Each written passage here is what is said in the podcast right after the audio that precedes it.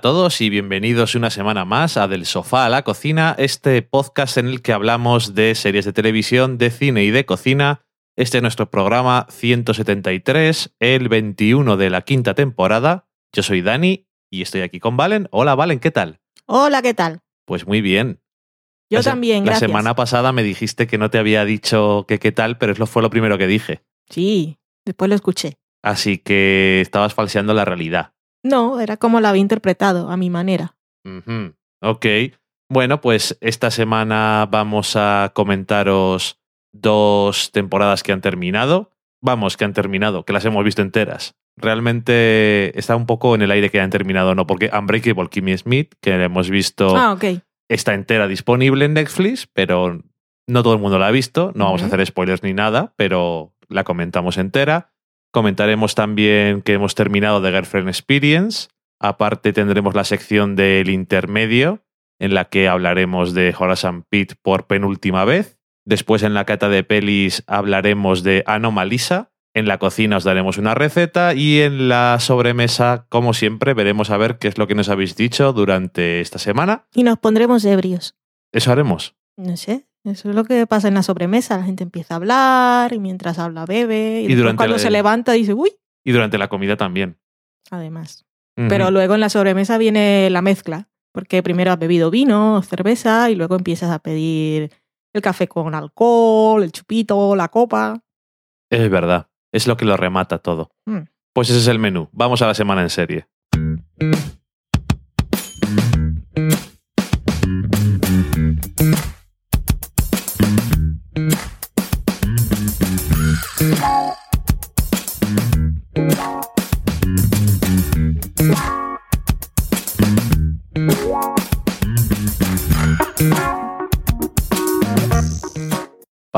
Empezar la semana en serie, vamos a hablar de una idem que ha vuelto este año una comedia eh, que nos hacía mucha ilusión volver a ver, que es Unbreakable Kimmy Smith. Unbreakable.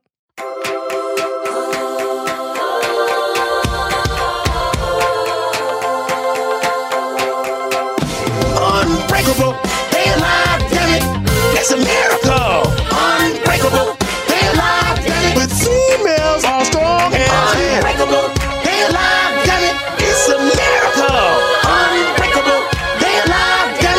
Be, uh, you know, uh, fascinating transition.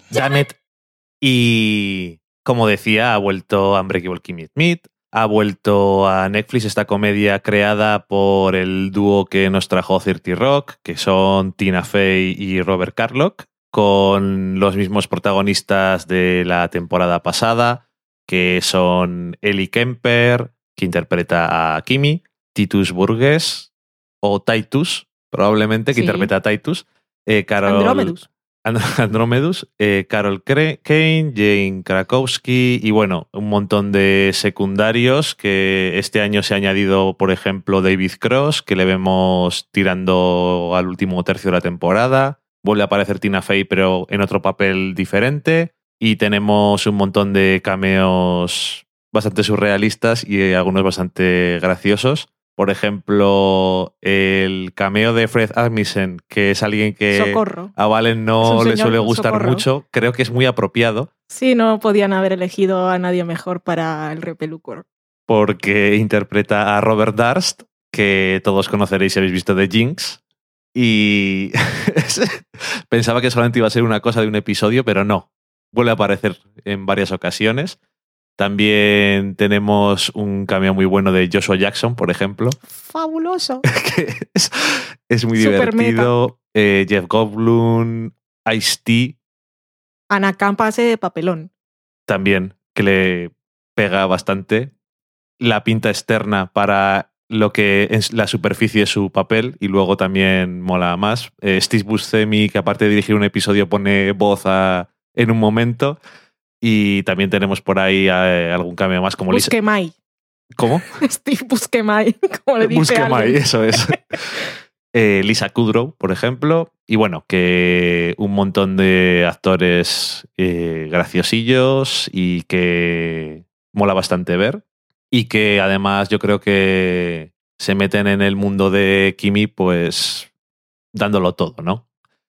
Es una serie que es bastante absurda y surrealista a veces, pero que tiene una historia muy real o muy normal, por decirlo de alguna forma, y además tiene... Muy normal. Bueno, normal no, quiero decir muy real. Y además tiene un trasfondo un poco oscuro y esas cosas que recuerdo que el año pasado, cuando vimos la primera temporada, decíamos que a lo mejor no habían entrado mucho en el tema porque la serie fue producida para NBC y después de ver lo extraña que era, dijeron casi mejor se la vamos a vender a Netflix como eh, la productora es Universal, que es la, propietaria de NBC, dijeron, bueno, por lo menos, aparte de comprárnosla, como la seguimos produciendo nosotros, pues seguimos ganando dinero también. Y mm, la verdad es que este año realmente no cambia mucho en ese aspecto. O sea, no es que sea demasiado. Ah, es que está en Netflix que puedes hacer lo que quieras. Pero tampoco era esa la idea, yo creo. Era el estilo de humor que es muy de metralleta, con referencias constantes y muchísimos chistes. Como era Cirti Rock. Como la Cirti Rock, tampoco requiere de palabrotas o de desnudos y cosas de ese tipo. Y aunque se vuelve a tocar eh, ese trasfondo un poco más oscuro, que la verdad es que es más, es más oscuro en el espectador porque se imagina las cosas que nunca jamás se dejan dichas o se enseñan que lo que se ve en la serie yo creo. Y, y no sé, yo creo que este año ha vuelto como mejor que el año pasado, incluso porque la veo como más asentada y también se permite hacer mejor igual los arcos de temporada o los temas de cada personaje para... Lo podían ver todo directamente en plan de vamos a hacer 13 episodios. Por cierto, está renovada ya para una tercera temporada. Lo estaba desde el principio.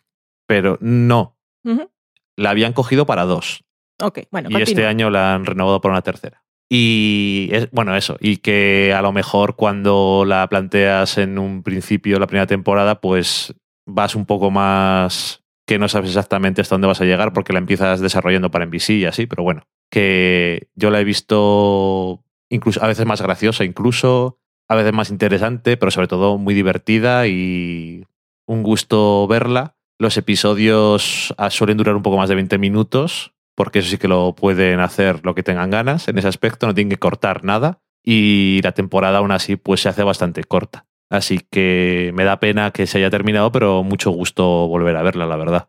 Es que no te lo sabes dosificar. No, apareció y Como se fue vino, no. Siempre al revés. ¿Por qué Justo nos ha enseñado so- solo una forma de ver las cosas? Como vino se fue. Esta segunda temporada a mí me ha gustado muchísimo más que la primera. Supongo que también es fácil porque ya conocemos a los personajes y es más fácil desarrollar otras cosas. Pero creo que también ha dado pasos más allá en todo. Sigue siendo muy divertida y lo que dices de las referencias es genial y fantabuloso.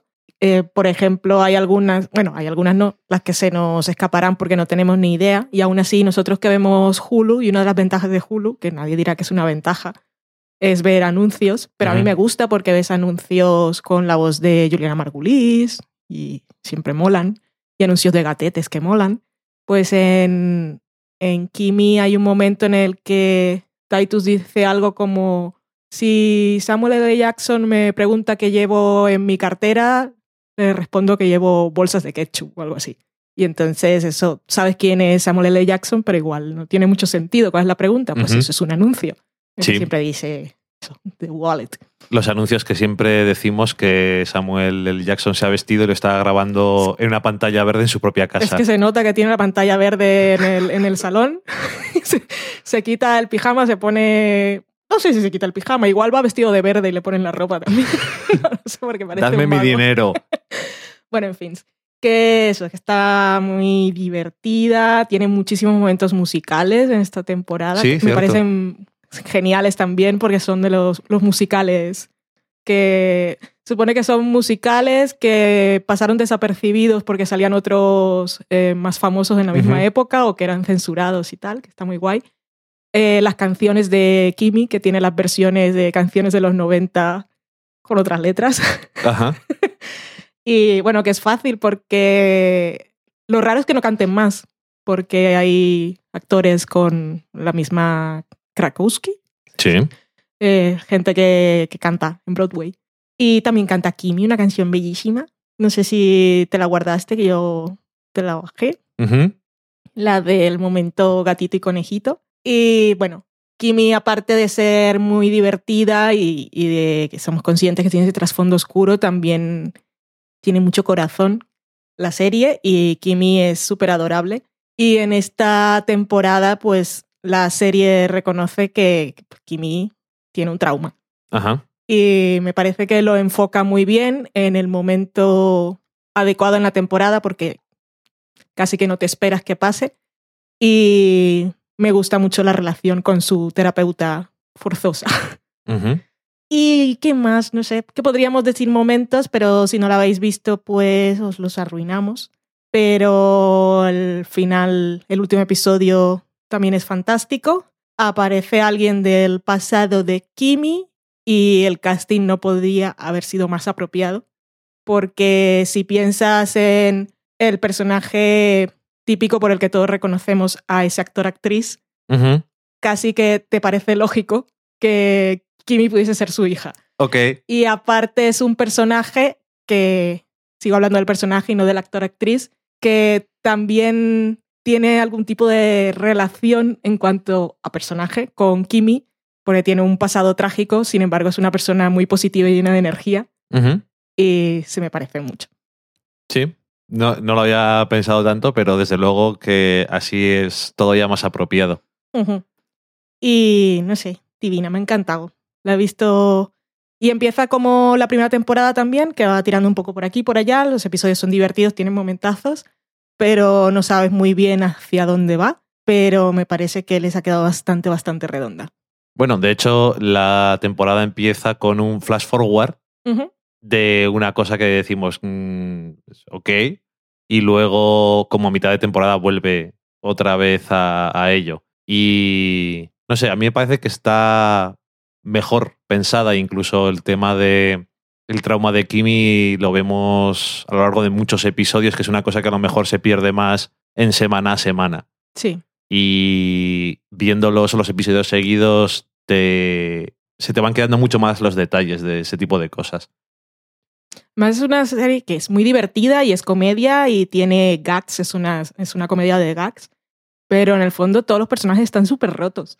Si te pones Sí, a mirarla sí. así, es, es una comedia triste, pero como tiene ese espíritu colorido de Kimi y todos los personajes también intentan como ver el sol cuando es de noche, no lo sé, Ujú. te- no sé, a mí me enternece mucho, aparte de hacerme reír.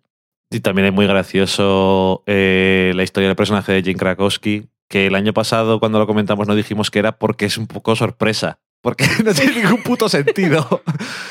y este año, bueno, y que parecía eso, que es una tontería, que no tiene ningún puto sentido, porque no lo tiene, No, no lo tiene.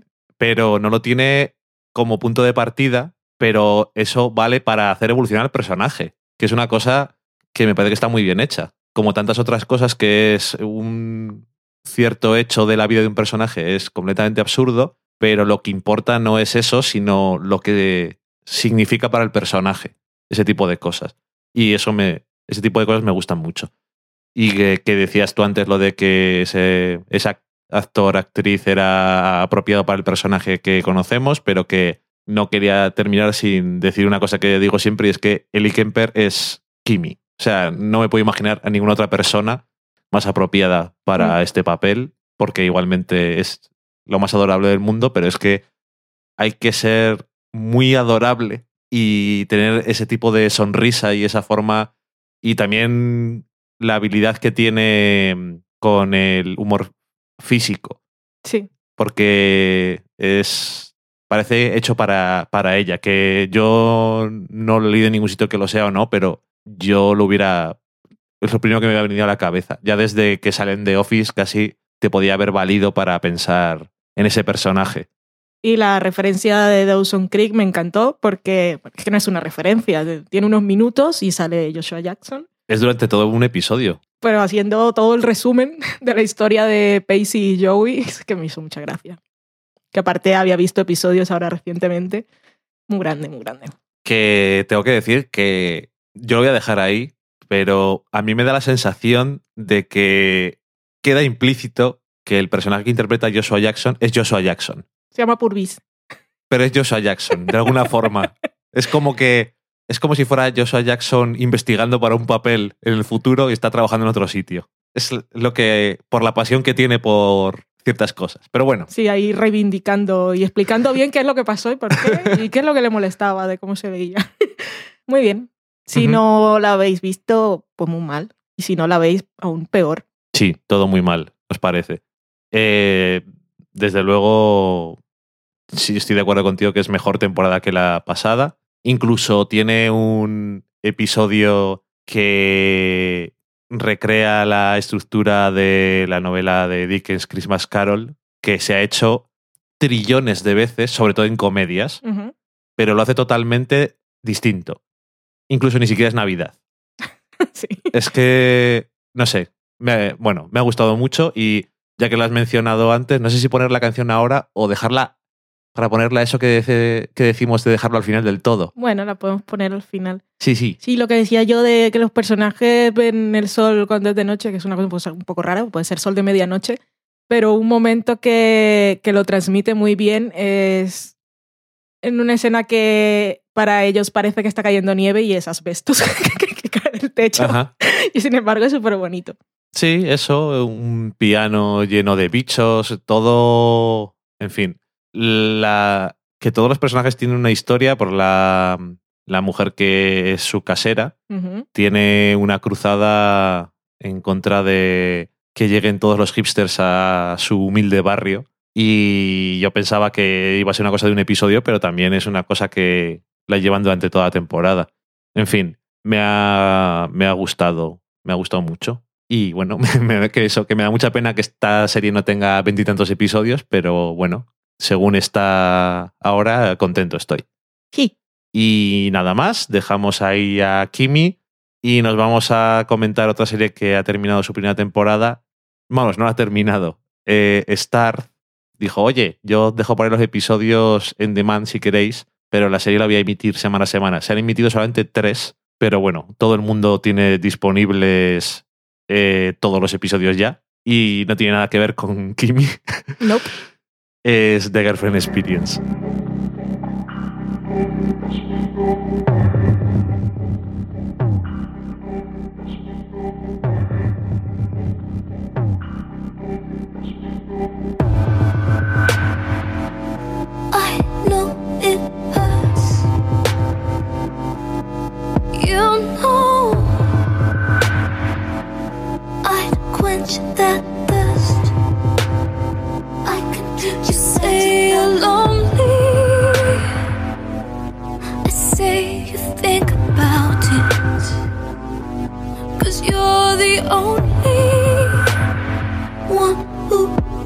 Resonates. That chase mouth open like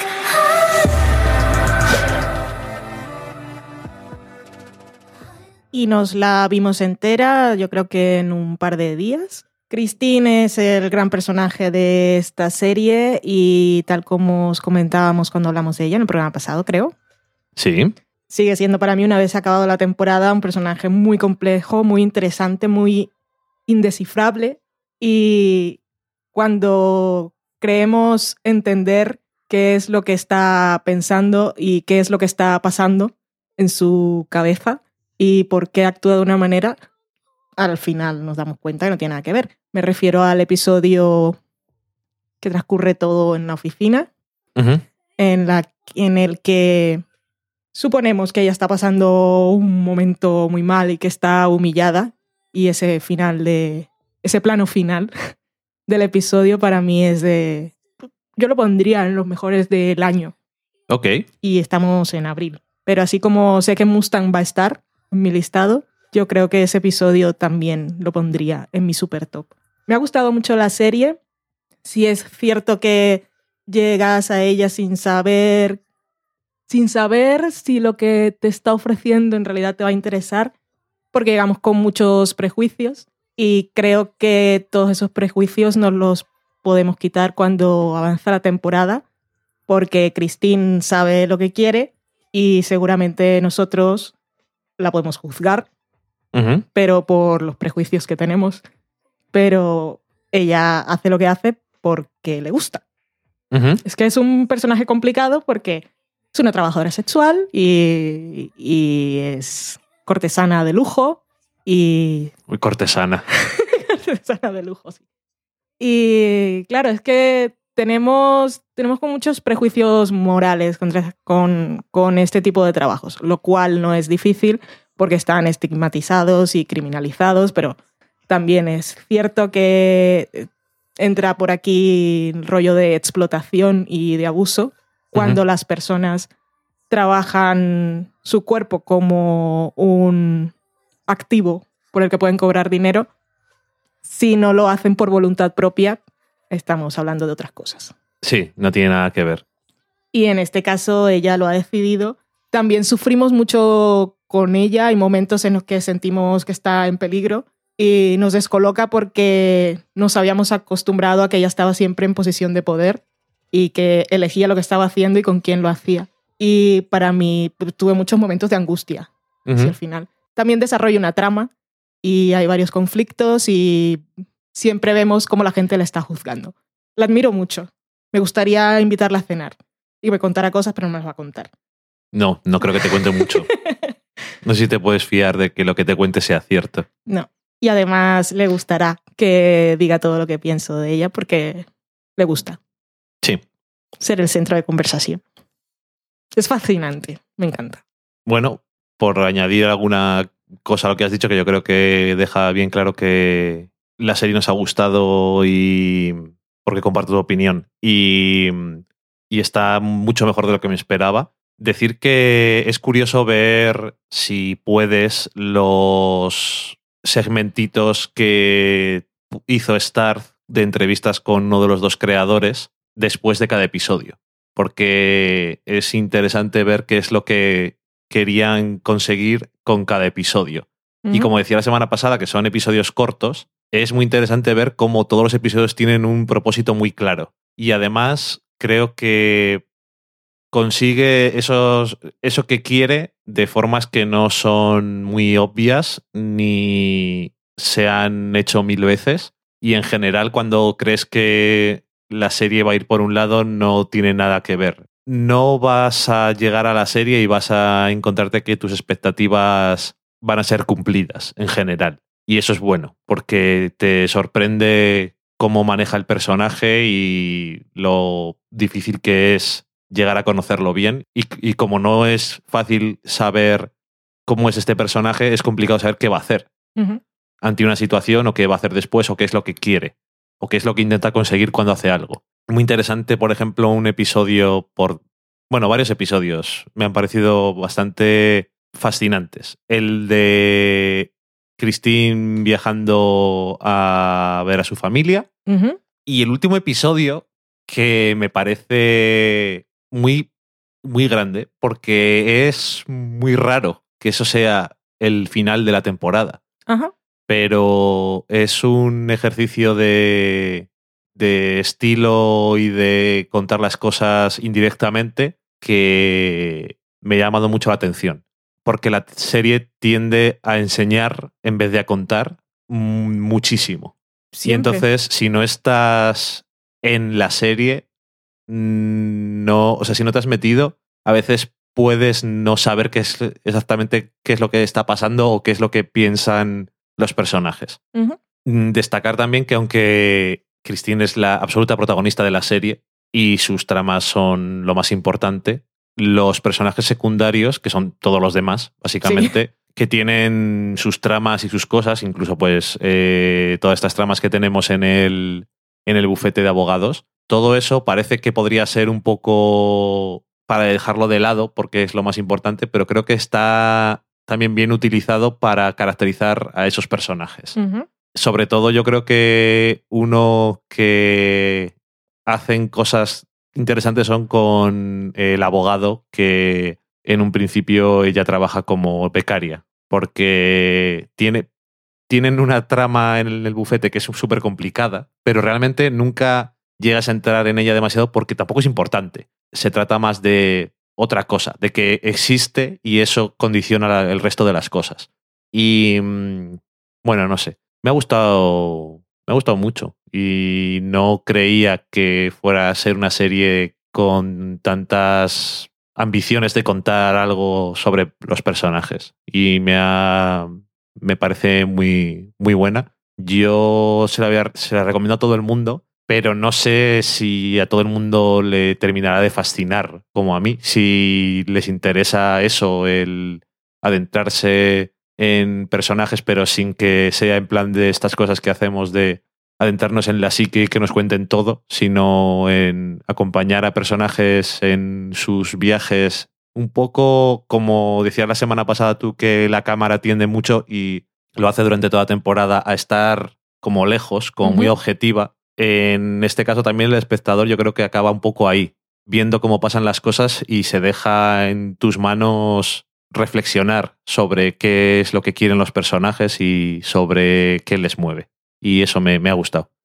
Sí, y creo que el que ella trabaje en un buffet de abogados no es casual, ni anecdótico, ni banal, porque sí creo que hace algunos paralelismos interesantes. Y al final es una serie que habla sobre el- situaciones de poder y, y, y el control que tú puedas tener sobre esas situaciones. Sí.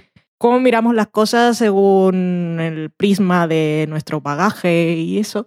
El personaje de Christine, que puede ser juzgado muchas veces, creo que aquí nos muestran diferentes situaciones en las que se habla concretamente de que, hablando precisamente del, del abogado, del jefe, que quiere hacerse pasar por víctima, Ajá. como si él no fuese un adulto Sí. a quien nadie ha engañado y además no estuviese él en situación de poder con respecto a ella cuando ocurren ciertas cosas. Ajá. Que parece que se le olvida. Me parece muy interesante todo lo que cuenta, trama, sino lo que quiere contar. Ajá. Y me gusta cómo convierte a Christine en una protagonista que no es fácil. Bueno, digo yo, ¿por qué puedes aceptar a Walter White y no a Christine? No está matando a nadie. Me estás preguntando a mí. No, así en general.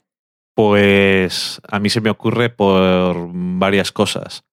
Primero, porque está enfermo cuando empieza la serie. Una enfermedad que puede ayudar al a los protagonistas a empatizar. Segundo, porque la empresa criminal en la que se mete está un poco, iba a decir una palabra que creo que no va a existir, romantizada.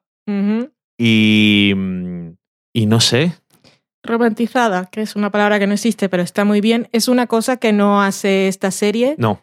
No, no muestra las situaciones de intercambio sexual como algo sexy. Es un intercambio, es una relación monetaria.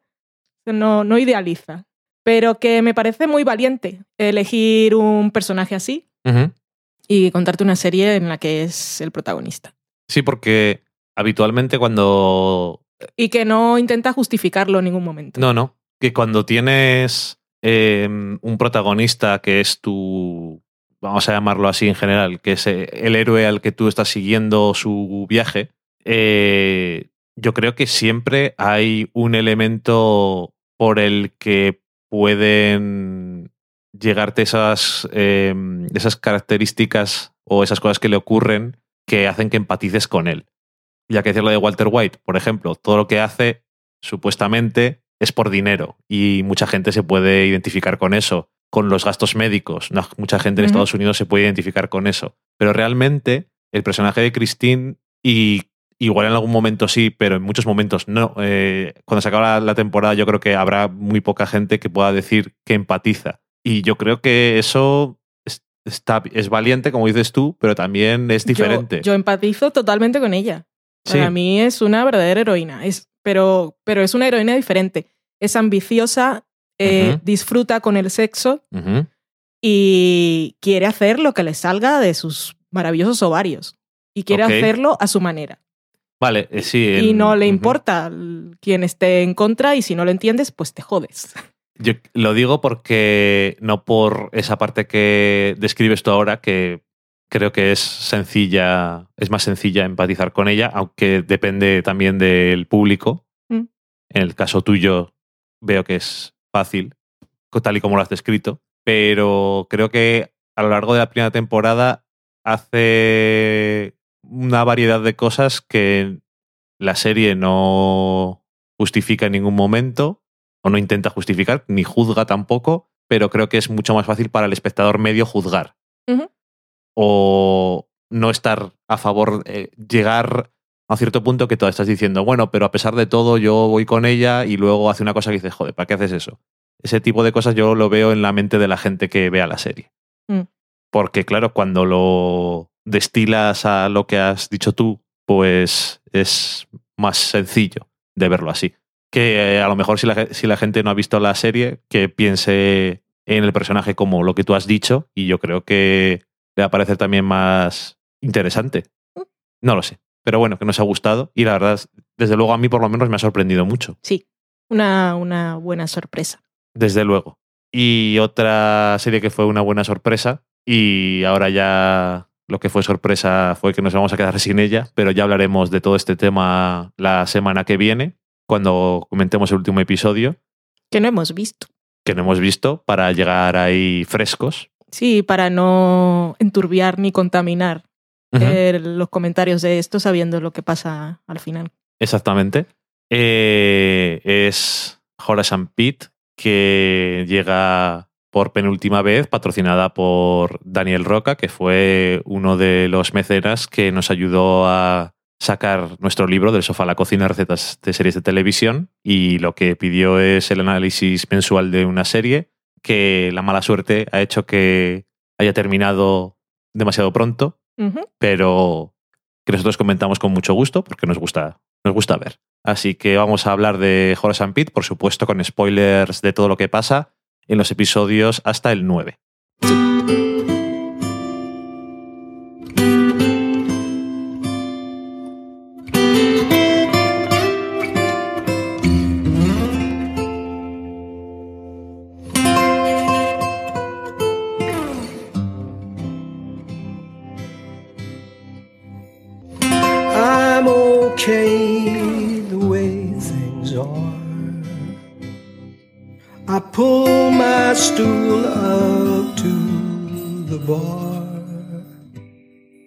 Horace and Pete's. Sometimes I wonder why do we tear ourselves to pieces?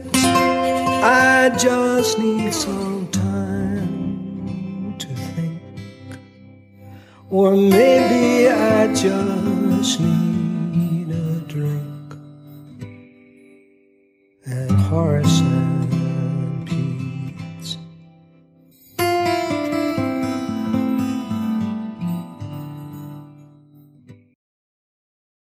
Horace and Pete, que llega al episodio 6 después de todo lo que comentamos la semana pasada. La semana pasada, ¿no? Uy, perdón, en el anterior, anteriormente en Eso. el intermedio. Y mm, igual que en el anterior capítulo del intermedio comentamos mucho de cómo empieza la serie y todas esas cosas para poner en situación por si acaso, esta vez vamos a saltar directamente, que para eso también lo hicimos, a comentar los episodios y qué es lo que ocurre. Como siempre en la serie, eh, todos los episodios tienen algún elemento muy destacado de un estilo u otro. Y mm, varias cosas que yo quería destacar. Lo primero que creo que el personaje más importante al final, en, un poco en... No sé cómo, no sé cómo decirlo, The Grand Scheme of Things, así un poco en la vista más amplia, es Pete Sí. y su historia de lucha contra una enfermedad y frustración cuando la medicación que le permite estar como una persona normal en el bar y en el mundo va a desaparecer del mercado porque hacía creo, recordar que era por daños al hígado que es una un efecto bastante común de cierta. De, bueno, de los medicamentos en general, porque el hígado al final es el que los filtra. Y en el noveno episodio, que yo pensaba que ni siquiera iba a salir. Se habla mucho de él, aunque no está. Y luego también le volvemos a ver y tenemos incluso una aparición estelar de su padre, que me alegra ver que Adán Alda no llegó hasta un punto y dijo, "Ah, es que no me apetece volver, sino que es que es donde iba la serie. Y bueno, si quieres, podemos ir comentando episodio a episodio, porque hay varias cosas así interesantes. Bueno, igual que mm, la, se- la vez anterior, que me sale, me sale siempre lo de la semana pasada, eh, los episodios tienen una longitud variada, pero de estos cuatro episodios, todos duran alrededor de 35 minutos, excepto el episodio 7 que dura 50. Ujú. Esto depende, me imagino, de lo que tocaba esa semana contar y ya está, porque no tiene ningún tipo de, de limitación.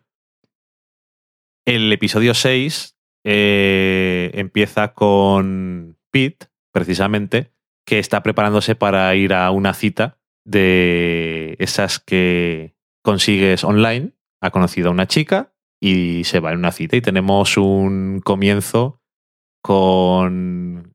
Creo recordar que Daniel Roca nos mandó un tweet que decía es Pete's Getting Ready Song. Sí, que cuando lo puso yo no sabía de qué estaba hablando. Exactamente. Y tú dices, ¿de qué está hablando? ¿Qué está pasando? Y bueno, pues nada, le tenemos ahí preparándose para, para su cita y luego tenemos la cita en sí. Y eso es gran parte del episodio, que luego más adelante del episodio la trama continúa un tiempo después, pero antes tenemos esta cita de la que tenemos audio, que ahora somos unos modernos y lo ponemos todo aquí en directo. So, I mean, you like older guys, huh? Does that, like, float your boat or whatever? If you ever tried dating boys my age, you'd understand. you don't even realize you're a person. You held the door open for me, you slid out my chair, you dressed up. And boys just show up all smelly and look at the floor. You seem like you were well raised, like someone taught you manners and chivalry. Not really. Used to watch a lot of old movies. Um, you know, guys like Cary Grant. But I don't know, you don't need somebody to tell you to treat a, a lady with respect. It's something that you're just compelled to do. You know, I mean, because women are special. And I don't mean like that, like uh, you're lesser than men or anything or different. In fact, I feel that, that women and men are equals. I don't. You don't? No. I mean, depending on how you're measuring, in some ways we're better than men or above men, but in other ways you guys are way ahead. Yeah? Yeah, of course. Ojalá todo el mundo se sintiera obligado de una forma natural a tratar a las mujeres con respeto. Ujú. Ay, Pete, qué cosas tienes. El, el audio este creo que condensa bien la situación de esta cita. Lo primero es que trastoca todas nuestras expectativas cuando nos enfrentamos al inicio de la escena, porque llega Pete y se encuentra con esta chica que es súper joven y guapa, y parece que es ella la que lo va a rechazar a él. Y entonces él descubre que no, que ella ha visto su foto y está ahí porque le interesa estar con él, le interesa estar con un hombre que tenga más años que ella, porque los que tienen su edad, pues son unos pringados. no saben nada de la vida. Huelen mal y miran al suelo. Y luego hay un detalle que me di cuenta cuando estaba cortando el audio y lo, me parece apropiado decirlo ahora también, porque empezaste diciendo que eh, llegados a este punto nos parecía que Pete es el personaje alrededor del que gira todo. Ujú. Si bien todas las revelaciones que vamos teniendo importantes en, en el primer acto Sí. eh, giran alrededor de él, su enfermedad, que no era hermano carnal, no vender el bar porque entonces él se queda sin hogar y sin una vida. Y luego pues tenemos aquí más adelante, el- justo cuando empieza a creer que puede tener una vida normal y tiene ánimos para empezar a salir con gente, pues le viene el tortazo de no más medicación para ti. sí es como el eje de todo. Pero lo que quería decir de este audio en concreto eh, es que ella le dice, se nota que te han criado muy bien por esa idea que tienes de tratar bien a las mujeres. Y él dice, no, No, lo vi en realmente las no. películas. No sé cómo, o sea, la infancia de él tuvo que ser bastante chunga. Y si siempre ha tenido problemas, pues me da mucha cosita, Pete. Sí, normal. Que decía que después de más adelante del episodio no abandonamos el- la cita, por decirlo de alguna forma, pero ha pasado un tiempo y entonces es cuando Pete va con, con Jenny a, a casa a cenar con sus hermanos. Me estoy riendo, pero porque es que son horribles los dos. Es una serie en- que tiene muy en cuenta las tradiciones. Ajá. Y aquí se, ha muerto Uncle Pete, pero tiene, tiene descendencia que puede llevar su desagradabilidad en alto siempre. Sí, ya lo creo, porque Horas y, Silvia. y Silvia, no sé, iba a decir sobre todo Silvia, que creo que sí, un poco. La verdad es que se portan bastante mal.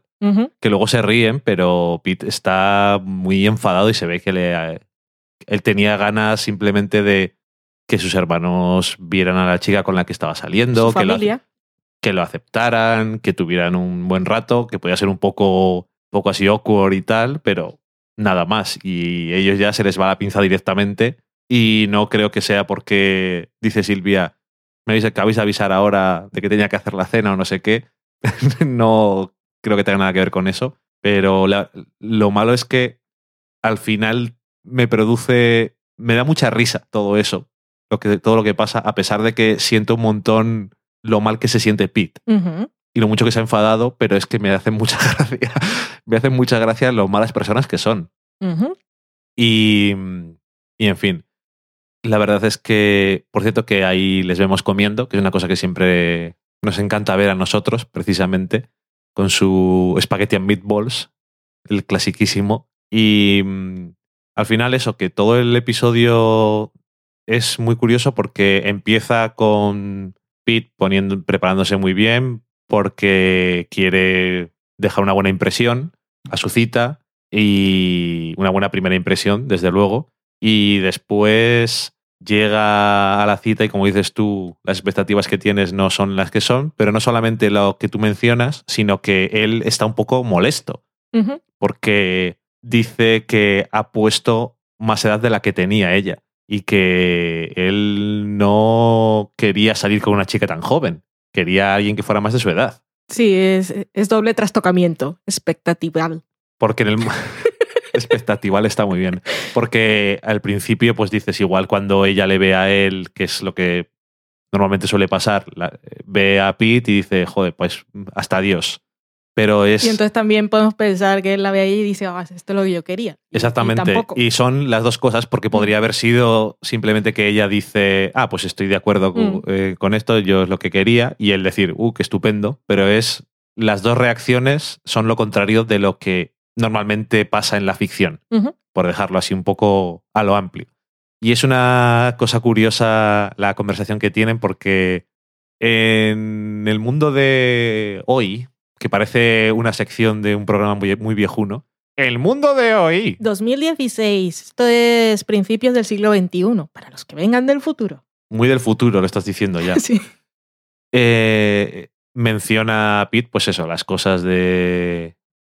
Es lo normal tratar a una mujer con respeto y ella dice que le ha abierto la puerta, le ha retirado la silla. Y en el mundo de hoy en día, en el que esos no son cosas que se suelen hacer porque la, el ser un caballero, entre comillas, del- de, ese, de la vieja usanza, por decirlo de alguna forma, está visto como algo un poco rancio a veces y algo que puede interpretar gente como condescendiente o como eso que dice que no somos iguales y cosas de estas, hombres y mujeres me refiero, y él dice, a mí me parece que somos iguales, pero a mí me parece lo normal tratar con respeto a alguien. Y ella dice que esas cosas pues ya no las hace nadie, aunque ella piensa también que no somos iguales. Que es una cosa que yo siempre digo, y es que si algo tenemos que seguro que me va a liar, pero bueno. Sí, Si algo tenemos que sacar,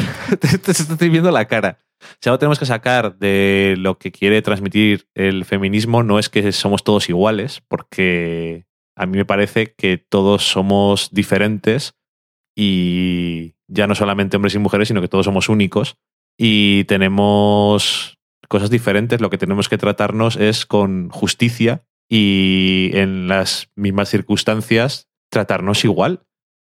Eh, básicamente que tengamos de los mismos derechos. Sí. Pero que pensar que somos exactamente iguales, pues en el fondo es bien, yo creo que es una cosa, es una idea que dicha así viene de un sentimiento positivo o de una idea buena, pero no lo somos. Yo creo que también ella lo dice, no es como si ella es machista, quiero decir, sino que es una forma diferente de, de expresarlo que yo creo que está más cerca de lo que yo pienso. Que es una conversación que vuelve creo que en el, en el noveno episodio. Y es también de... No Sí, debes tratar a una mujer así. Y, y creo que no, no salió en el corte este, pero Pete, Pete le dice algo a ella como, esto porque lo estás diciendo tú, porque si lo dice un hombre no sería políticamente correcto. Y en el noveno episodio vuelven a hablar de lo mismo. Sí, cuando hay un... De hecho, es un hombre y una mujer que se han conocido online y acaban gritándose y discutiendo. Bueno, luego iremos a ello, pero en esa situación eh, los dos son bastante personajes. Sí, pero luego está el señor del gorro que dice a las mujeres no hay que tratarlas así y es que no hay que tratarlas así porque sean mujeres, o sea, Porque son personas. exactamente. A lo, que, a lo que voy es que eso, el, como decía, una cosa que es así como de gracia, pero yo creo que es bastante buena, que eso de que el feminismo es la extraña noción de que las mujeres son personas, pues es eso, que somos diferentes, pero igual que no todos los hombres somos iguales, pero todos somos personas. Y tenemos que tratarnos con esa igualdad eh, en ese, en ese sentido. No quiere decir que seamos iguales. Pero bueno, em, que es una pena, pero no volvemos a ver a esta chica, aunque no me extraña. Y podría haber hecho Pete un poco. Podría haber mandado un poco a la mierda a lo que sus primos, hermanos, primos son. Podía haber mandado un poco a la mierda todo lo que habían hecho, enfadarse con ellos y pasar del tema, pero yo creo que también para él esa cena era importante. Y lo, el paso que había dado era muy importante y se lo habían echado todo a perder. Sí, sí. Que Para él que se supone que todo es mucho más difícil, Sería una complicación innecesaria. digamos que no, no son muy buenas personas directamente. En el séptimo episodio empezamos con un super monólogo que hay varios de este parroquiano que tenemos en la barra, que es Cart, que empieza a contarnos la historia de Sodoma y Gomorra Que Daniel Roca también dijo que le había gustado mucho. y termina con Silvia echándole por decir una palabra que en Estados Unidos suena mucho peor que lo que podamos pensar aquí como traducción. Realmente no se puede traducir, en mi opinión. La verdad es que es bastante, es bastante gracioso. El monólogo, me refiero. Y lo malo es que es una historia de la Biblia que básicamente pues es que es, es- es eso. Me estoy acordando de que el otro día, y esto conecta con lo de después, cuando estábamos viendo Anomalisa, eh, salió el nombre de un actor y tú me dijiste, no sé quién es. Y yo te dije, ¿no te acuerdas que salió un episodio de Louis? Ajá. Y en ese episodio de Louis, que para los que hayáis visto la serie y que deberíais de verla, Si alguien ha visto Horace and Pete es porque ha visto Louis. me imagino. Por si acaso, yo lo dejo ahí. Es el episodio en el que hacemos un flashback cuando Louis era un niño y en la escuela católica ven las monjas que no se toman muy en serio el sufrimiento del Señor y entonces les llevan a la iglesia y un... Creo que es un médico, no sé si es... Bueno, no sé cuál es su especialidad, pero les cuenta cómo fisiológicamente afecta a Jesús todo el martirio Sí. del Calvario y le afecta mucho. Pues ese episodio comienza con un monólogo de Louis en el Comedy Settler que mm, es sobre Abraham, una historia de la Biblia también. Que hay muchas historias de la Biblia, sobre todo las del Antiguo Testamento, que son casualmente la de Abraham y la de Sodoma y Gomorra, y también relacionadas porque también es Abraham, me parece, la mujer en este caso, que es la parte más recordada de esa historia. En todas esas historias, que es lo que siempre dicen, ¿no? Que el del Antiguo Testamento, pues es lo que es, ¿no? Un tirano. el dios furioso y que inunda, destruye y la lía, pero es que cuando lo cuentas en un contexto de humor o de una forma humorística, es que es muy fácil sacar el humor, porque es que es, es muy divertido. Mientras estamos en el bar, también tenemos parte de una historia de Pete que vuelve en el noveno episodio y es cuando tiene una conversación con un amigo del colegio que es policía y le hace la petición un poco a lo loco de, oye, si alguna vez puedes traer al alcalde al bar, esto igual nos ayuda para que lo consideren un lugar histórico. Y no le promete nada, pero vemos en el noveno episodio, aunque él no está, que realmente cumple su promesa. Y me hizo bastante ilusión verla cumplida cuando aparece ahí el alcalde. Y están todos en el peor momento posible, pero lo consigue cumplir. Sí, que él además no está confiando en que sus hermanos primos eh, mantengan su promesa, sino que también busca por sus propios medios mantener el bar para mantener el hogar. Ajá. Luego también tenemos una escena de Horace con su hija que lleva a su novio, Que es, es toda una conversación bastante graciosa porque es un poco incómoda y, y torpe, pero es importante para Horace porque su hija no solamente ha restablecido el contacto con él, sino que además lleva a un chico para que lo conozca. Es una cosa que, por lo visto, unos meses antes jamás habría pasado y supongo que a él le hace mucha ilusión. Y después de esto conoce... Bueno, y ahí nos enteramos casualmente que Ajá. son medio hermanos, sus hijos. Sí, cierto. Que no sé si ya solo quedándonos un episodio, igual lo del hijo nunca, bueno, que al hijo nunca, quizá nunca lleguemos a verle la cara. De hecho, lo conversan más adelante. Iba a decir que eh, justo después es cuando conoce Horace a Ronda y después también hablan sobre ese tema. Y es, nos enteramos de una forma así muy casual que Horace no solamente tuvo un affair con la hermana de su mujer, sino que también la dejó embarazada y sus dos hijos son de las dos hermanas. Sí. Que es una cosa un poco... Son hermanos y primos, como, como, como Horace and Pete. Exactamente. Fíjate, es que está todo. Está todo ahí. Digo que conoce a Ronda, que es una mujer que está allí bebiendo y por lo que vemos aquí, y creo que también en el siguiente episodio aparece, está, si no es una alcohólica ya, es eh, prácticamente Sí. está a punto. Es una alcohólica, de- desayuna whisky. O sea, si empiezas el día con Mm. el whisky, eres alcohólica, lleva cosas que vamos a, vamos a, a comentar ahora, que son primero que se acuesta con ella y después que al día siguiente tiene una conversación interesante, que también tenemos un audio, que somos así. Y bueno, ahora la comentamos un poco más. All right. Well, like, let, let's say, for instance, let's say that you were used to be a guy. Okay. If you okay, if you were, mm. if you used to be a guy, I think, I mean, you would have an obligation to tell somebody you're going to be with Why? because a guy, like like for instance me, has a right to know if he's having sex with a man because I'm not gay. You think you had sex with a man last night? No, I, I, I, I assume I didn't because you would have to you'd have to tell somebody a thing Well, like but that. you didn't ask me before we had sex. You just told me about your big special penis and invited me upstairs. Ahí tenemos parte de la conversación, que es más larga, obviamente no la vamos a poner entera. Ha costado elegir un trozo, Eso dice mucho de las cosas que se cuentan. que es una conversación de 15 minutos. por eso el episodio dura 50 minutos también, pero que ya en este trozo hay cosas que se pueden comentar. Bueno, para empezar, decir que, y ahora si quieres hablas tú un poco más, pero me parece, me gusta muchísimo esta escena porque me parece que está escrita por Louis C.K. de una forma que la podemos sentir como algo que es de verdad y que le da a Horace más dimensión de persona de verdad que es diferente de Louis C.K. Ok, no sabía por dónde ibas, con lo de persona de verdad.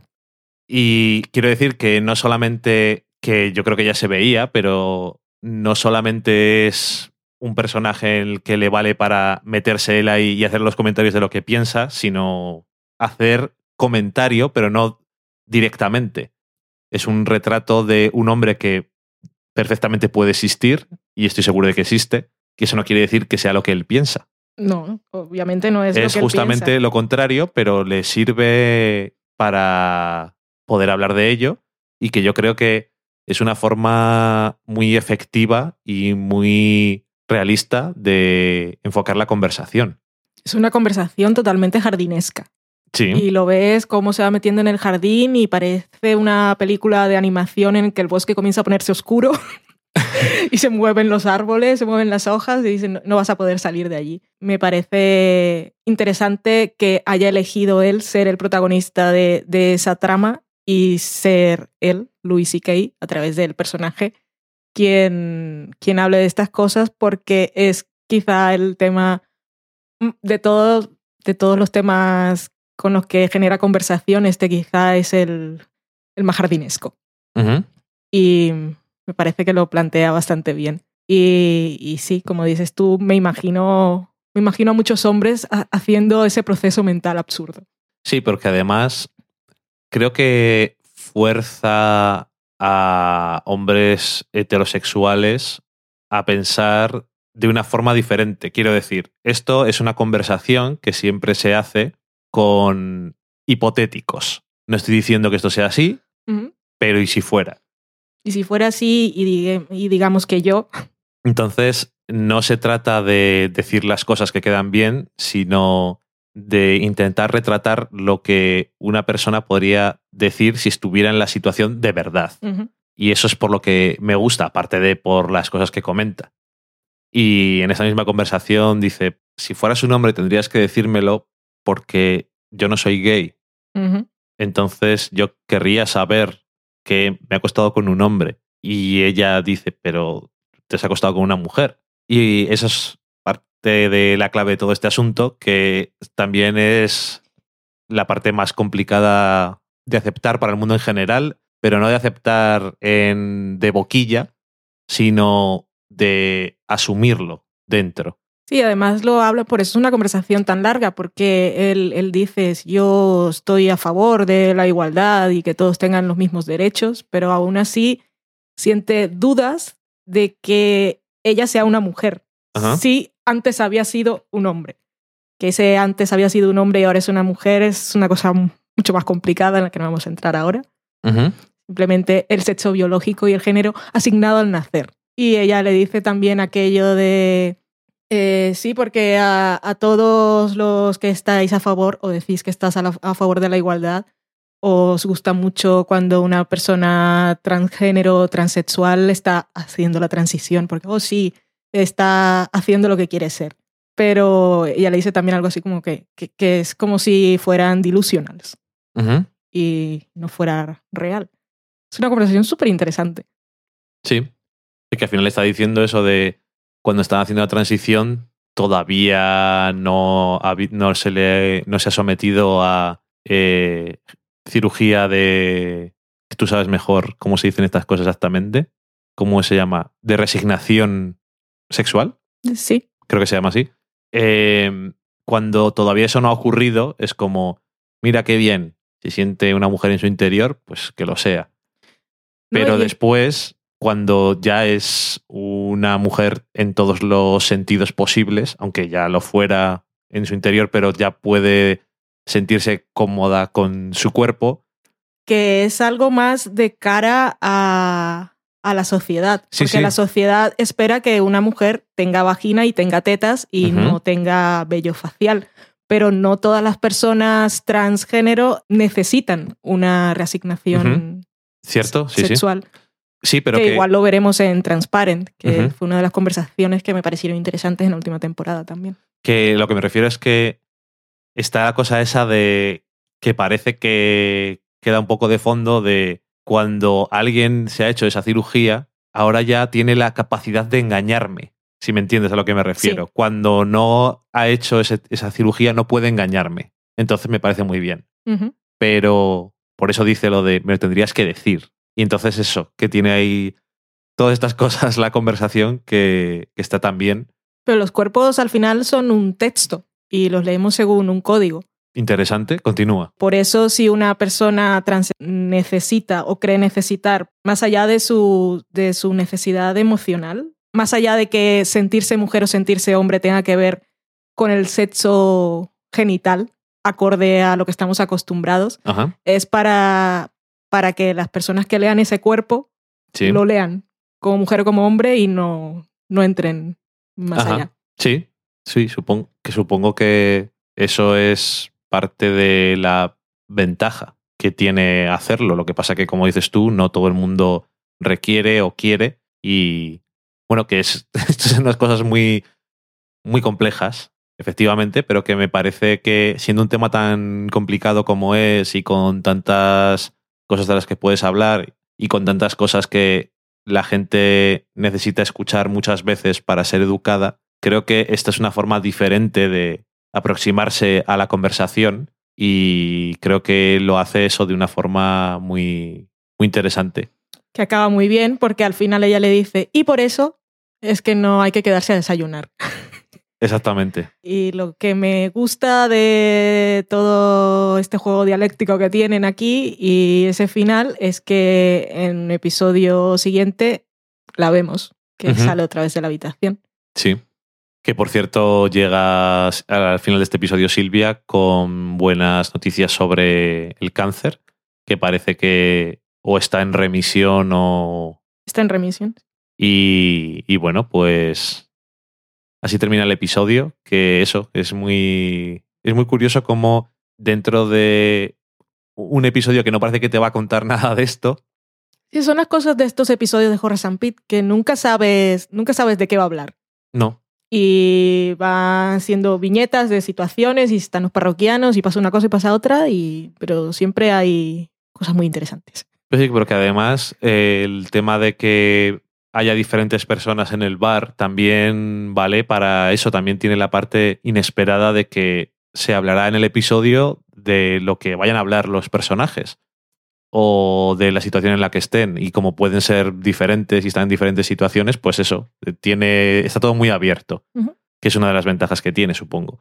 Y como decías, y como decías tú en el principio del octavo episodio, pues tenemos a Joras y a Silvia que se levantan por la mañana. De compañeros de piso, Bueno, concre- solteros. Concretamente, Silvia se levanta la primera La, la, la, la. se está, se está descojonando. Porque, bueno, eso. Le hace gracia lo que ha pasado. Y mm, se encuentra luego con Joras y los dos se dicen que tienen a alguien en la habitación. Y es como dices tú, es un poco. Estamos aquí, oye, que yo tengo a alguien, tal. Yo también. Y no sé, es. No sé si la palabra es tierna, pero es una situación bonita de ver porque no tiene. Aunque sea un poco así como incómodo de vez en cuando, no tiene la tensión de otros momentos y es un poco más ligero para los personajes, me refiero, y, y está, está muy bien verlo. A mí me, me gusta. Y después está lo que comentaba al principio del comentario, valga la redundancia, que es la conversación de Pete con su médico. Y también está Horace allí. Y tiene esos momentos así que tiene a veces tensos que ya han tenido alguno más en el que le echan cara que no dice algo o que deja de decir. Y también es una cosa que no solamente tiene toda la, la cosa de que se queda sin la medicación y es una sentencia a volver a las instalaciones del hospital. Que además yo por lo menos no me lo esperaba, porque Pete estaba nervioso y es algo que no quería pasar, pero era como un control a ver qué tal estaba y como veíamos que estaba bien, eso fue para mí tanque de agua fría.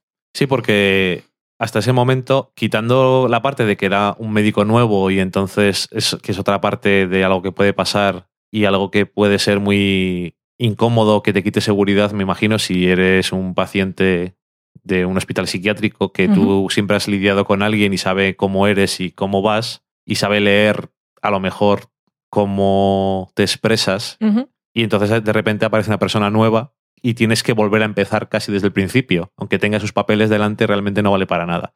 Pero en el fondo sí, aunque están allí enfadándose y tal, sabemos, y nosotros lo sabemos, que todo va bien, que podría haber dicho parece que no estás bien y te metemos, pero no se trata de eso, sino exactamente de lo de que la medicina va a ser retirada y es un palo bastante duro porque efectivamente no, no parece que vaya a ir por ahí la historia. Luego cuando volvemos al bar tenemos varias conversaciones y varios momentos de parroquianos. Una de Cart que empieza a contarnos, siempre le hemos tomado café, él toma LSD, no bebe alcohol y nos cuenta su filosofía de vida. Y me parece que no es random porque él está hablando de tomar drogas alucinógenas y el drama de Pete, que es el que está más delante en este episodio, es también de tener alucinaciones, no solamente, pero es gran parte del problema mental que tiene. Y él lo está haciendo de una forma recreacional. Sí.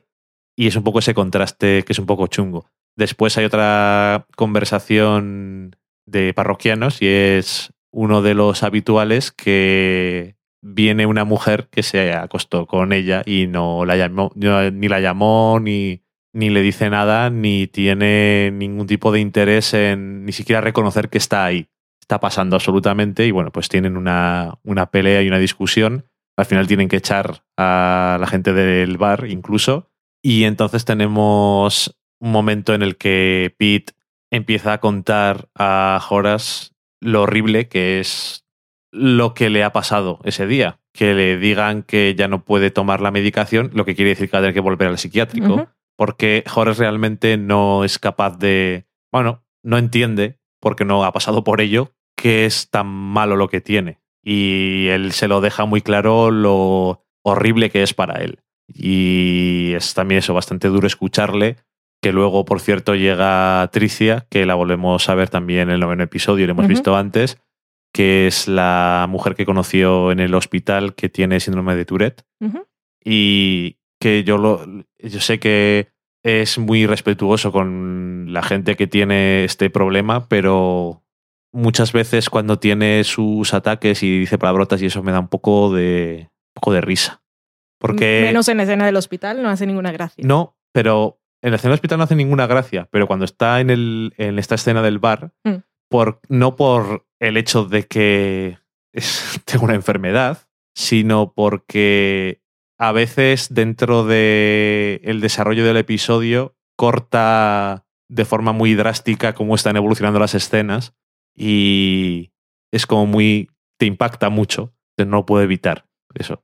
Es un poco paradójico cómo, cómo podemos reaccionar frente a una persona con síndrome de Tourette. Por, por un lado, te hace gracia que explote y diga esas cosas y en el fondo creo que también puede producir un poco de envidia. Ojalá yo pudiera decir esas Sí, cosas que pero, no decimos. Claro, que claro, porque cuando pasan, cuando lo vemos, realmente no, no pensamos en que no tiene ninguna opción. Mm. Mm, Y, y probablemente hagamos lo que tú dices. Joder, qué envidia, ojalá pudiera gritar yo las cosas que pienso, pero, realmente no es mal eso. no poderlo controlar. No es eso lo que está pasando. Mm. Está, tiene el impulso de decirlo y no puede evitarlo. Y eso es, como siempre, pues una putada. Ay, en fin. Hemos visto a Tricia desde hace ya varios episodios y ha venido muchas veces. Siempre está muy preocupada por Pete, pero él no, quiere, no quería o no quiere hasta este punto tener demasiado que ver con ella, no porque le caiga mal o lo que sea, sino yo creo que porque le recuerda Sí. al hospital o le recuerda a su propia enfermedad. Y también de alguna manera creo que le, le gusta pensar que puede hacer vida, puede socializar con, con gente de todo tipo y no solo con gente del hospital. Sí, con gente que puede estar con gente normal, entre comillas. No sé por qué estoy haciendo las comillas aquí en el aire, pero Yo toda, toda mi vida intentando encontrar una palabra que pueda usar en todos los contextos, lo que se refiere a normal, sin que sea normal, porque lo normal es lo normalizado y lo odio. Pero no lo sé. He investigado incluso. No he leído ningún ensayo de alguien que haya escrito sobre el tema. ok, puedes decir lo estadísticamente normal, habitual. Es que normal tienen muchas connotaciones, no solamente la matemática. Y entonces creo que lleva interpretaciones que no son lo que quieres decir muchas veces. Eso es, porque siempre que usas normal es como si todo lo otro fuera normal. Sí, todo lo otro tiene una fuera, connotación negativa. fuera normal en el sentido negativo y que normal tuviera una connotación positiva. Exactamente.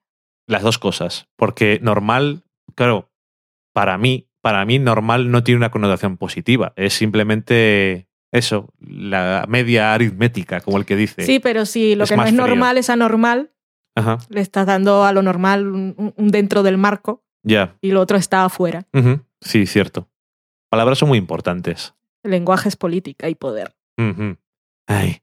Que por cierto, también al final de este episodio, cuando está hablando con Tricia, pues tiene una conversación sobre suicidio y que a mí por lo menos me llama la atención cómo ella recibe la conversación de una forma completamente diferente que si fuera otra persona. En el sentido de que entiende perfectamente a qué se refiere y que es como no le está diciendo que se suicide, todo lo contrario, pero le está diciendo que entiende su sentimiento Sí. y probablemente ahí se da cuenta de que de alguna forma lo que ella puede entender de su situación, aunque no sea la misma, la hace muy valiosa para tener a, a su lado.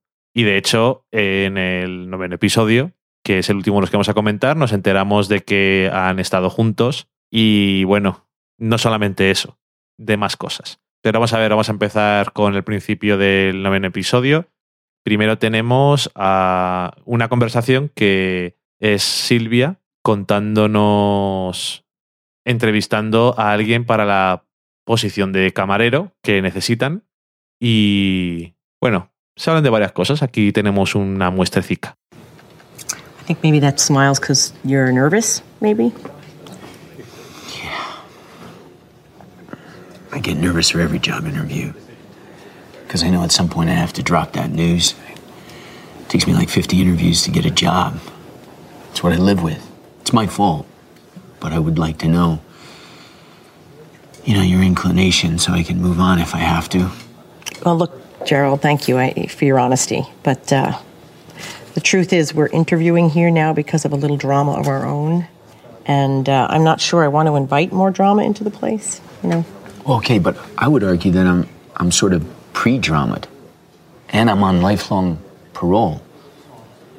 I mean, most human beings have potential to bring trouble and drama, but I'm a rare case where I can't make another mistake. I literally have my own personal law professional who makes sure that I'm cool and I stay in between the lines. Most people you get in here, you don't know what they might do. Doing anything for you? Yeah, I'm sorry, Gerald. I can't, I, you know, I can't get past it. but um, I wish you luck, It's okay. okay? You want to leave your number in case I hear something? Or? Yeah? Sure, yeah. Este es el, cómo termina la conversación. Esta entrevista de trabajo en la, en la que el entrevistado es un expresidiario y habla de sus problemas a la hora de un trabajo y cómo está muy nervioso cuando empiezan las entrevistas porque sabe que en algún momento tiene que de- decir que ha estado en la cárcel. O que el entrevistador ya lo sabe O el entrevistador ya lo sabe. y va a ser tema de conversación. Y el estigma social de una persona que ha estado en la cárcel, que sí, que por la, por la prisión pasa gente muy chunga que se lo merece y que en realidad no deberían salir de allí. Pero también hay personas que han cometido un error y pagan su condena y cuando salen se esfuerzan mucho por intentar integrarse y, trabajan el doble por intentar ser aceptados pero eso le sigue definiendo toda la vida. Que es un poco lo que le pasa a Pete también, y eso era lo que quería decir cuando estaba hablando de por qué quizá no quería eh, limitar sus relaciones a Tricia, y es porque simplemente no quiere ser definido por su enfermedad. Igual que este hombre no quiere ser definido porque cuando era joven, ¿Mm? bueno, mató a alguien, concretamente. Que también hay Pero- gente muy chunga que ni siquiera ha pasado por prisiones, que claro. Ya lo creo que hay, muchísimos. Y bueno, eso que es eso. Interesante como sin que venga a cuento, pero viene a cuento, eh, tienes un momento en el que a través de una conversación entre dos personajes te hablan de algo, de una realidad, Mm. igual que en el caso del episodio 7 también. Y también Louis C.K. elige que sus protagonistas no sean el ideal Ajá. que a lo mejor en otros sitios elegiría. De no me importa tu pasado mientras ahora seas un buen trabajador, sino que Silvia dice, pues es que No me apetece. no puedo, no puedo. No puedo pasar. En el momento que he llegado, en el momento en que he llegado aquí, ya todo lo que pasa a partir de aquí está afectado por ese hecho y ya no, no puedo hacer nada por ti. Yo lo siento, pero es lo que hay. Y después, por cierto, tenemos la discusión que comentábamos anteriormente entre dos personas que están en una cita, que están en el bar de Horace and Pete, lo cual es un poco extraño, me imagino que así después de cenar o algo, no lo sé. y mm, que se han conocido en match.com, al parecer. Y mm, está. Es, también es una conversación que supongo que tiene su interés, porque eh, la mujer está contando que ha conseguido lo que siempre quiso, pero ahora está infeliz. Al parecer, siempre quiso trabajar en New Yorker. Y lleva dos años trabajando allí y está hasta donde se tenga que estar. que es una es un mal endémico de los millennials. Lo vimos también en el noveno episodio de Girls y es esa idea que nos ha transmitido la sociedad de que la felicidad está en alcanzar logros, logros que puedas mostrar a los demás. Mal si no los consigues, porque también te hacen creer de que si trabajas fuerte lo conseguirás. Si no, si trabajas fuerte y no lo consigues, ¿qué estoy haciendo mal? Y cuando lo consigues, como eso en realidad no es el secreto de la felicidad, también es frustrante. O sea, es- estamos condenados a ser infelices y hablar de ello. Exactamente. Y además, eh, bueno, eh, lo que lleva a la discusión entre los dos y a que se griten y les manden. Y, el hombre se vaya, iba a decir que les manden fuera, no. El hombre se va. Es porque mientras ella le está contando esto, él le cuenta una historia que, como bien dice él, es muy pertinente. De hecho, igual le había venido bien el consejo que le iba a dar. Pero ella pasa totalmente, está muy absorbida con sus cosas y no le ni siquiera reconoce ser parte de, que está siendo parte de la conversación. Podría no estar hablando con él. Y él le está contando que su padre fue a la luna y no sabemos exactamente qué pasó después, pero por lo visto no le hizo feliz el tema. Y nada más, no nos enteramos de nada más porque a ella tampoco le interesa saberlo. Y primero empieza él comentando que, que es una de las razones por las que sabemos que ella no está realmente hablando con él, sino que está contando sus problemas al mundo, que cuando le dice a alguien que su padre fue a la luna, que no dice que te tengas que levantar y darle un aplauso, pero que por lo menos decir, anda, qué cosas. que una, una muestra, una señal de que estás en la conversación, por lo menos. Y desde luego ella no se lo da. Sí, que podría haber dicho cualquier otra cosa, pero como aparte está diciendo algo que te llama la atención, Claro, y es que final- su padre ha ido a la luna, que también con eso le está diciendo el sueño de mi padre era más inalcanzable y lo consiguió. Sí, y sí. cuando vas a la luna, ¿dónde más puedes ir? Que yo creo que también él se enfada más porque era tan pertinente. Mm. Si estuviera también hablando de sus mierdas, Sí. pues no lo sé. Es que no sé qué hubiera pasado. Pero por eso creo que tiene razón, tiene razón de estar molesto. Sí. Que tampoco era que él estuviera fardando, mi padre fue a la luna. No. No, no, es eso que le está diciendo. Te voy a contar una cosa que igual te ayuda. Mm. Igual nos había ayudado a todos, pero nos hemos quedado sin saberlo. Porque ella es- ha sido mal educada, pero luego él también lo es. Es que es eso, quiere decir, nadie tiene la razón en ese caso, pero desde luego él tiene razón por estar molesto. A partir de ahí ya lo que pasa no puedo decir que tenga razón. Y entonces es lo que tú dices que es- comenta que a una mujer no hay que tratarla así nunca, porque son ángeles. es que este hombre pues, es muy peculiar, que luego además vemos que le echan zumo de manzana en el vasito. borracho. No bebe ni nada. Y mm, Pero tampoco tiene dónde ir, no, porque sigue estando ahí como que bebe por no estar solo. exactamente. Y Es un festival de la felicidad. también lleva esto a que por cierto ahí también está este actor que comentaba antes que apareció en el episodio de Louis, ya habíamos visto en otro episodio anterior de, de Horace and Pete, que él toca el piano. Y están hablando entre los parroquianos sobre entonces qué tengo que hacer para encontrar el amor si esto de las citas online no me vale. Y básicamente, igual que decías tú, estamos condenados a ser infelices, casi es un poco lo que queda ahí, ¿no? Porque es, ¿y entonces cómo conozco a alguien? Pues le dice, creo que es eh, Cart que le dice, vas a comprar cebollas y entonces tus ojos, vuestros ojos se encuentran y sabéis El por- flechazo. el flechazo. Porque realmente eh, lo que faltaba, eh, que hablan de ello también, eh, si tenemos intereses comunes, que es como te emparejan, en, porque maldita sea, ¿qué van a hacer si no? ¿Qué algoritmo van a tener? ya. no pueden hacer otra cosa. Y te emparejan con alguien que tiene intereses parecidos a los tuyos. O que ha dicho que los tiene. Si es que tú has dicho los tuyos también. O que ha dicho que los tiene. Vamos a partir de la es todo base. tan artificial. Partamos de la base de que todos han dicho la verdad. Ajá. Entonces, eso no es suficiente y no vale. Entonces, ¿qué tengo que hacer? ¿Buscar a alguien que es lo opuesto a mí? No, tampoco, Tampoco. sirve. Eh, al final no le dan ninguna solución. Y es que realmente no la hay. Es tener suerte porque es que no se me ocurre otra cosa que decir. O sea, que alguien se pregunta cómo voy a encontrar el amor y le dice, y bien le dicen, no lo pienses, lo encontrarás. O no, pero si vas buscándolo así como muy loco, a lo mejor nunca lo encuentras. Tienes que dejarlo a ver pues, que pase. Es que no Mm. hay nada más que hacer. Y bueno, en medio de todas estas conversaciones, llaman al, al bar y coge Horace el teléfono y le, vemos que le han llamado del hospital, que está allí Tricia.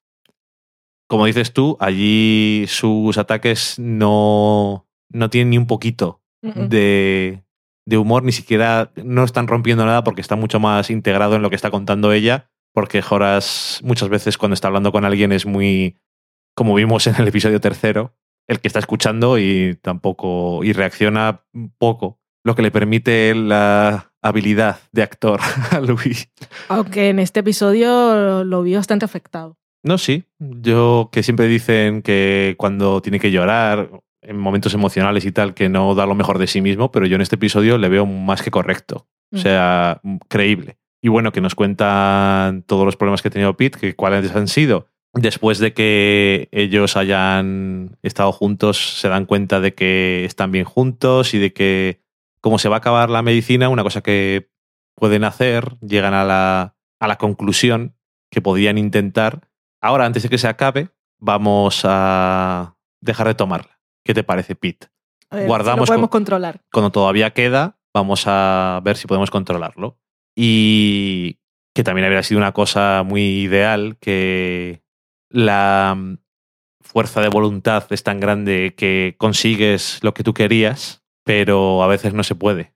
Y en este caso no se puede. No puedes luchar contra tu propia mente y ese problema que tiene, que tiene Pete. Y lo que ocurre es que... Ni fuerza de voluntad ni el amor. Nada, no. ¿Y qué ocurre? Pues que tiene ataques, que tiene alucinaciones, está violento y que la vemos allá en el hospital porque la ha dado unas cuantas hostias, pero no parece ser, o según dice ella, o cree, no le estaba dando golpes a ella, sino que estaba dando golpes a todo y ya ni siquiera ella estaba allí. Sí, la, la cosa es que él no, no se puede controlar y deja de ser persona y de, saber quién es cuando no tiene la medicación.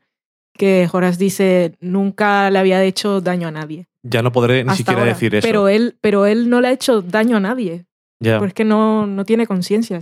pero que dice que me parece que es una frase muy mm, representativa que dice él, ahora ni siquiera podré decir eso Sí.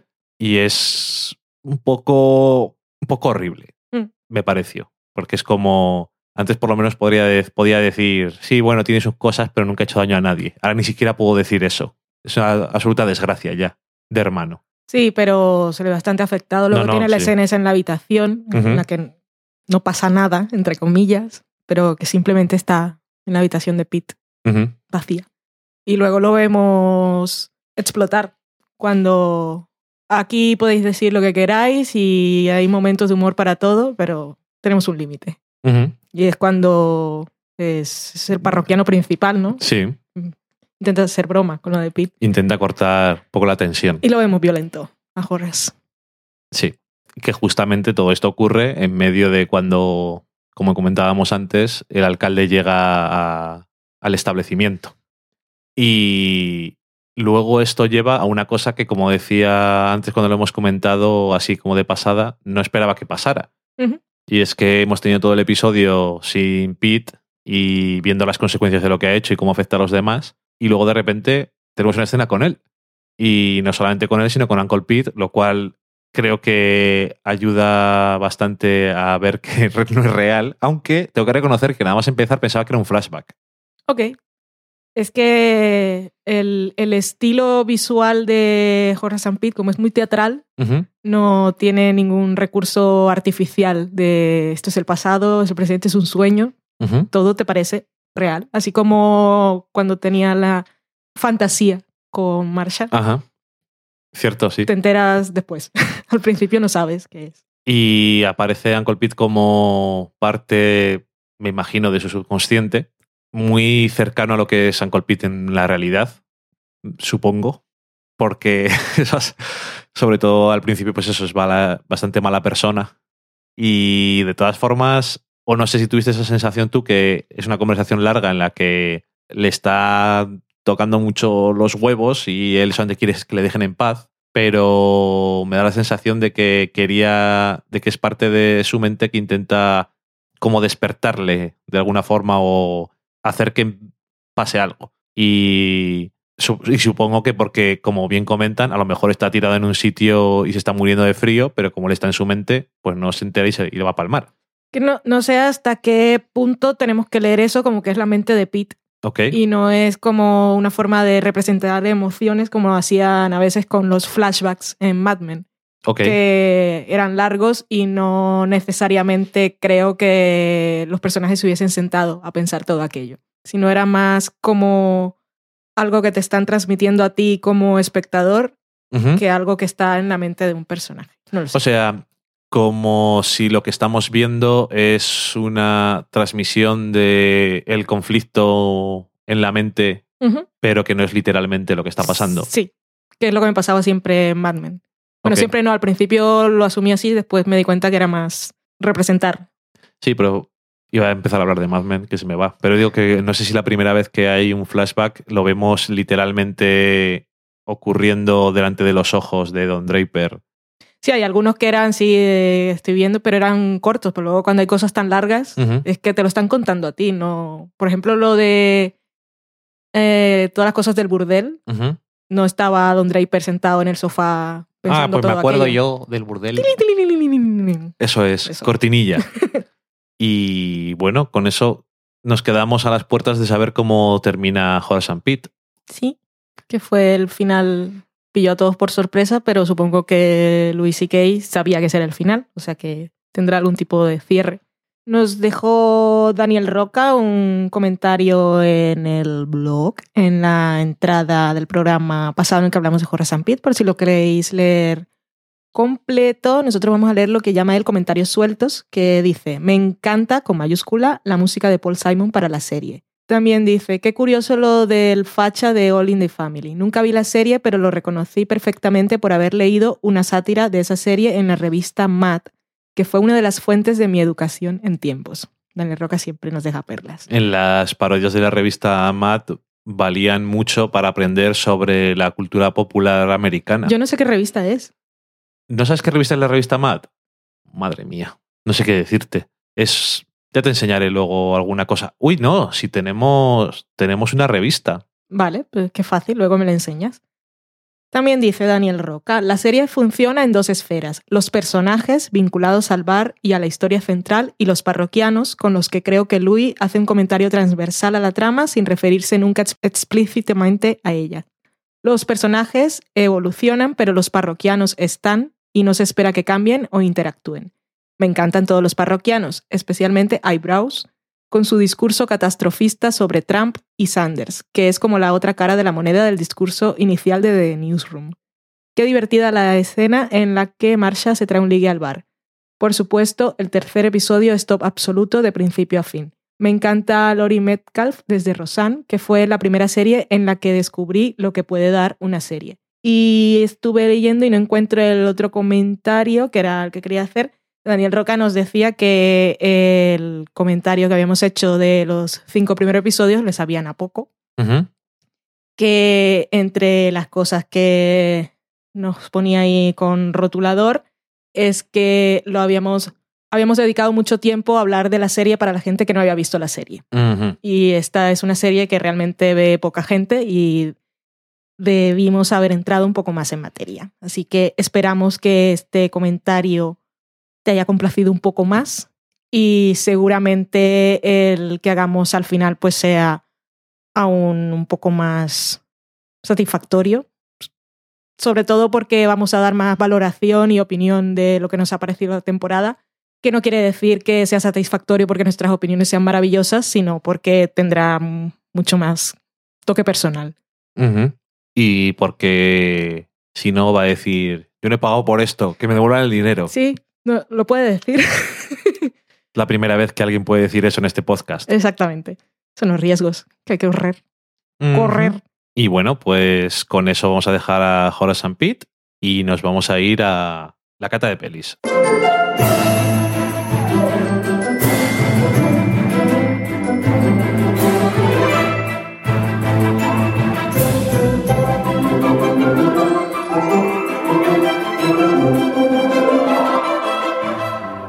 Y esta semana en la cata de pelis vamos a hablar de Anomalisa. I come home in the morning light. My mother says, when you gonna live your life right? Oh, mother dear, we're not the fortunate ones. And girls, they wanna have fun. Oh, girls just wanna have fun. Some boys take a beautiful girl and hide her away from the rest of the world. I wanna be the one to walk in the sun, and girls, they wanna have fun. Oh, girls just wanna have, that's all they really want. Some fun when the working day is done. Oh, girls, they wanna have fun. Oh, girls just wanna have fun. That's beautiful. Girls, they want, wanna have fun. Girls, they wanna have, just wanna, they just wanna, just wanna, they just wanna, oh girls, just, oh girls, just wanna, just wanna have Perdonadme que lo haya puesto entero, pero es que es uno de los momentos de la película que más gracia me hace, porque cuando ya se piensa que ha terminado, hace toda la parte del final y además incluso va bajando la vocecita. Ha dicho, cántame la canción, la voy a cantar. Entera. Me encanta. Vale. Anomalisa, película del señor Charlie Kaufman. Si habéis visto alguna película de él, sabéis que tiene ciertos temas a los que siempre llega y cierto tipo de personajes que le gusta representar. Esta película es de animación, estuvo nominada al Oscar en el 2015 Stop motion. y está hecha con stop motion, pues un trabajazo en el que todo lo que vemos está. No hay luego postproducción en que ponemos cosas. Y que en esta película es asombroso porque lo que me llamaba la atención desde el primer plano es los detalles que hay en cada plano. Pero los fondos y los objetos y todo es que es, es asombroso realmente. Sí, es que cuando ves incluso que me estoy acordando, por ejemplo, el- en la última receta que publicamos en el comer de cine de el cine lo que yo te diga en el blog, hay una captura de una revista. Y yo sé que esa revista es súper pequeñita, diminuta. pero se ve perfectamente toda la portada. Sí, o, o la habitación del hotel y el baño con todos los botecitos de champú que nos gusta llevarnos cuando vamos a un hotel, aunque no lo necesitemos. Es que está todo, todo, la, la mínima cosa que no te esperas y que, que en el fondo igual ni te hace falta, pero que le da mucho realismo dentro de que es animación. ¿Y de qué Y- va la peli? Y la peli va. Los protagonistas de Anomalisa son David Thewlis, que interpreta a Michael Stone, eh, Jennifer Jason Lee, a quien vimos en Los Odiosos 8 y que me habría gustado que estuviese más nominada, más nominada, no, no mayores nominaciones, pero me gusta mucho más el trabajo actoral, aunque solo sea con la voz que hace en esta película. Y también tenemos a Tom Noonan, que por cierto sale en Horace and Pete, es el señor del gorro. Sí, es lo que los que vengan de escuchar Horace and Pete, pues ya sabrán de qué hablamos. Y Anomalisa nos cuenta la historia de Michael Stone, que es un señor de mediana edad que claramente atraviesa por una depresión.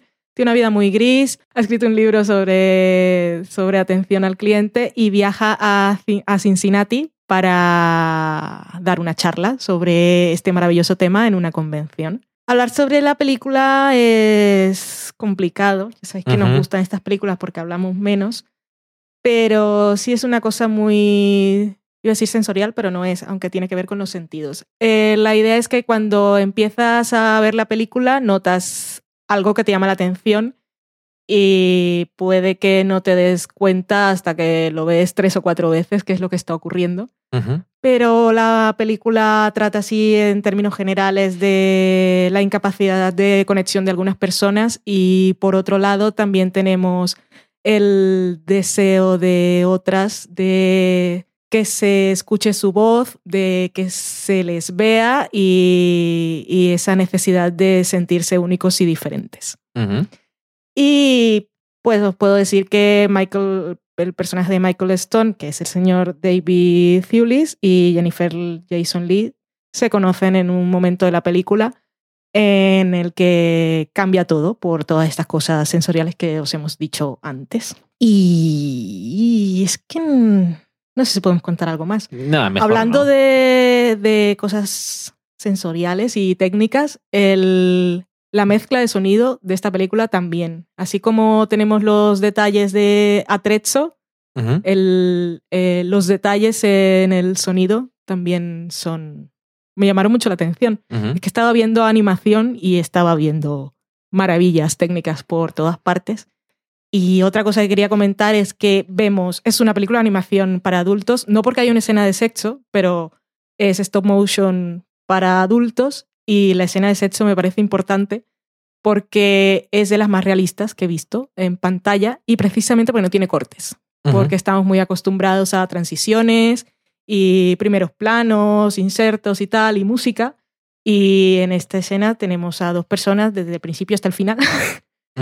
Y se siente muy, muy realista siendo animación y es muy curioso. Sí. Es una peli que a veces cuando está empezando la película dices, ¿y por qué hizo? Bueno, está basado en una obra de teatro del mismo guionista. Estaba escrito para radio Fíjate. y todo esto encontraréis mucho sentido si habéis visto la película o después de verla. Y, y bueno, eso incluso ahonda más en lo que iba a decir. Que cuando estás viendo la película dices, ¿y por qué tenía la necesidad de que esto fuera una película de animación? Ajá. Pero creo que se justifica de sobra. Y no solamente eso, sino que de alguna forma, es que es muy raro. De alguna forma que sea stop motion muy realista en general, lo hace como más real que si fueran de verdad. Es que es muy raro. sí. Y mm, es muy, es muy curiosa la película, pero que, que enseguida ves em, las mismas cosas que, que suele hacer Charlie Kaufman, como dices tú, y que siempre utiliza, pues, por ejemplo, eh, The Eternal Sunshine of the Spotless Mind, como Sergio Malkovich, Adaptation. Siempre hay elementos fantásticos o extraños o cosas que son relacionadas con qué es real y qué no. Sí, Pero Creo que tiene que ver más siempre con la percepción de los personajes, lo que ocurre en sus cabezas. Sí, pero que todas estas cosas que son poco habituales o, o elementos que son un poco extraños son para hablar de cosas tan reales. Por ejemplo, de Eternal Sunshine of the Spotless Mind, sin comentar de qué es la película ni nada en concreto, tú sabes claramente de qué está hablando, aunque sea algo que es ciencia ficción. Pero sabes de qué clase de emoción y de qué situación estás viendo a los personajes pasar por ella, vamos. Y en este caso también lo mismo, porque la película es hasta cierto momento tan... Iba, iba a decir, y esto también los que se hayan saltado Horace and Pete no les, tendrá, no les hará gracia, iba a decir normal. Ajá. Em, es muy cotidiana y realista hasta el punto de que ilustra perfectamente eso que has dicho tú de la existencia gris.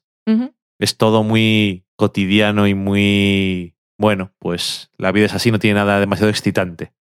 Y creo que está muy bien transmitido eso. De alguna forma, eso que es muy raro, pero el uso del stop motion tan detallista como este, obviamente, lo da una realidad muy peculiar. Los cubitos de hielo del vaso. Es que eso tenía que ser eh, con lupa. No, eso simplemente es un trabajo que tú sabes que tú y yo no podríamos hacer. Sobre Es todo si que- tenemos un gato.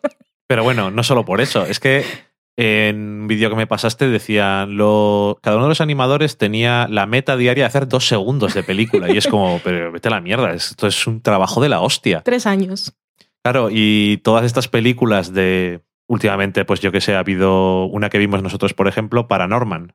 Eh, o hace poco estrenaron otra del mismo estudio que era Box Trolls. Pero bueno, que todas esas películas de animación de stop motion se tardan en hacer muchísimo tiempo. Y claro, cuando ves cómo las hacen, dices, eh, ajá, ya veo por qué. Y es, la verdad es que es, es fascinante como, como profesión y como cosa en la que estás especializado, porque es, es tan viejo como es como más viejo que la película en sí, porque el que muevas a cosas y tal, no sé, es que es, en fin. Y la película como tal, pues, a mí me, a mí me gustó y sobre todo me gusta el final, los últimos 10 minutos de la película. Y es que no quiero decir nada más tampoco, Mm. pero me parece interesante, desde luego. Y si no la habéis visto, yo desde luego la recomiendo. Y lo que decías tú de lo de la escena de sexo, que es que me hace gracia que con lo que se ve en esta película, eso, esta película esté eh, calificada R. Ajá. Y es como, ok. Los estándares están muy movidos en Estados Unidos de un sitio a otro. Hay desnudo, Sí, bueno. frontal. Ujú. Se ve la pililita en movimiento. Sí, pero que, en fin, no sé. Y una cosa que, en la que no puedo ahondar precisamente por todo aquello que no hemos querido contar para los que no habéis visto la película, pero sí, los que lo habéis visto, o todos después de verla, el nombre del hotel es Fregoli, pues buscad en Google qué significa. Ok. Pero después de ver la película, ¿no? Sí, después de verla. Ok. Pues yo creo que con eso y con la recomendación de la película nos vamos a pasar a la siguiente sección. ¿Te parece bien? Sí, por favor. Perfecto. Pues nos vamos a ir a la cocina.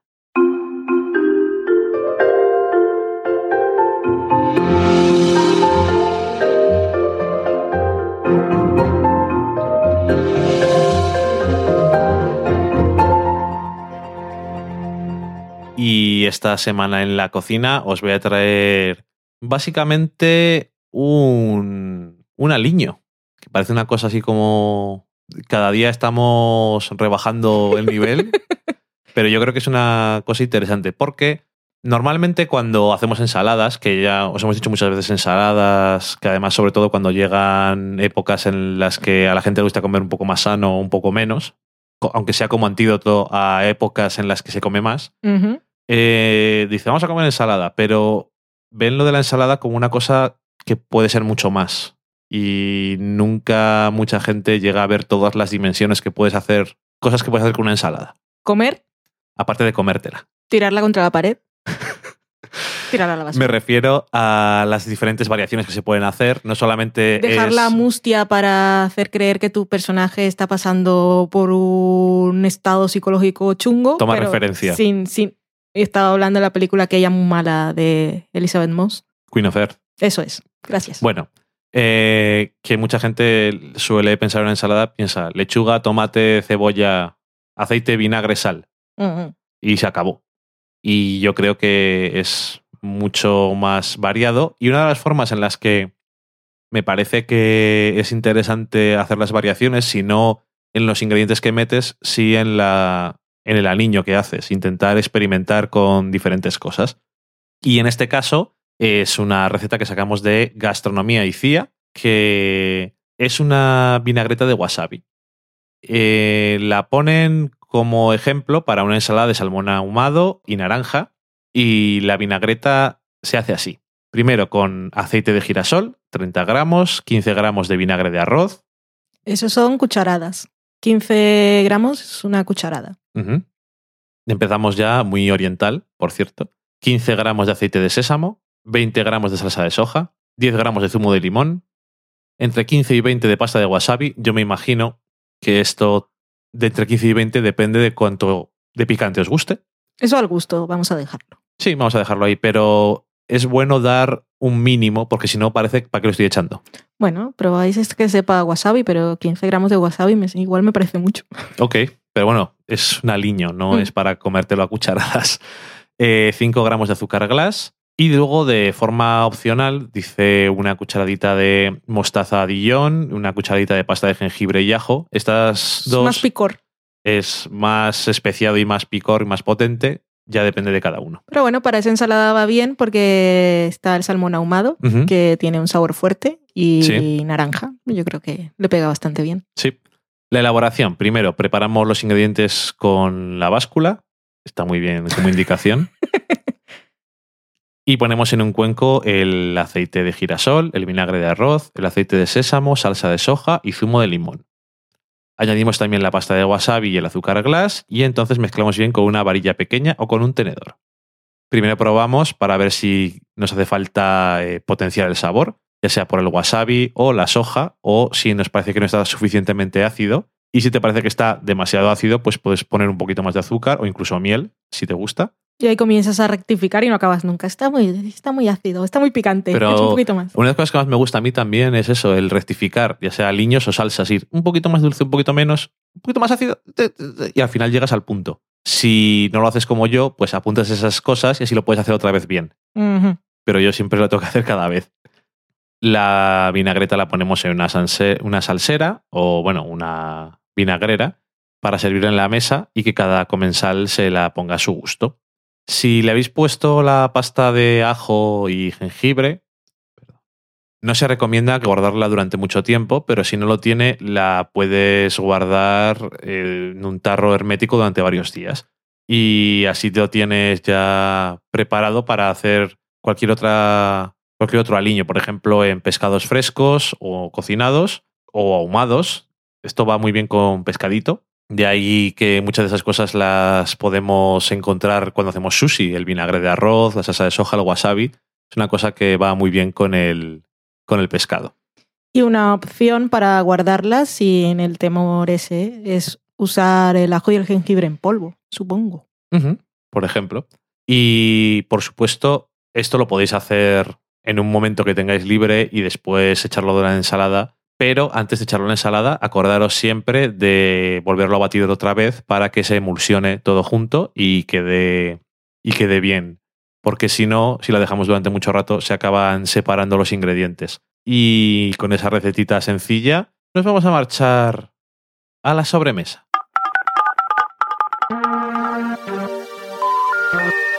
We're sorry, the number you have dialed is not in service at this time.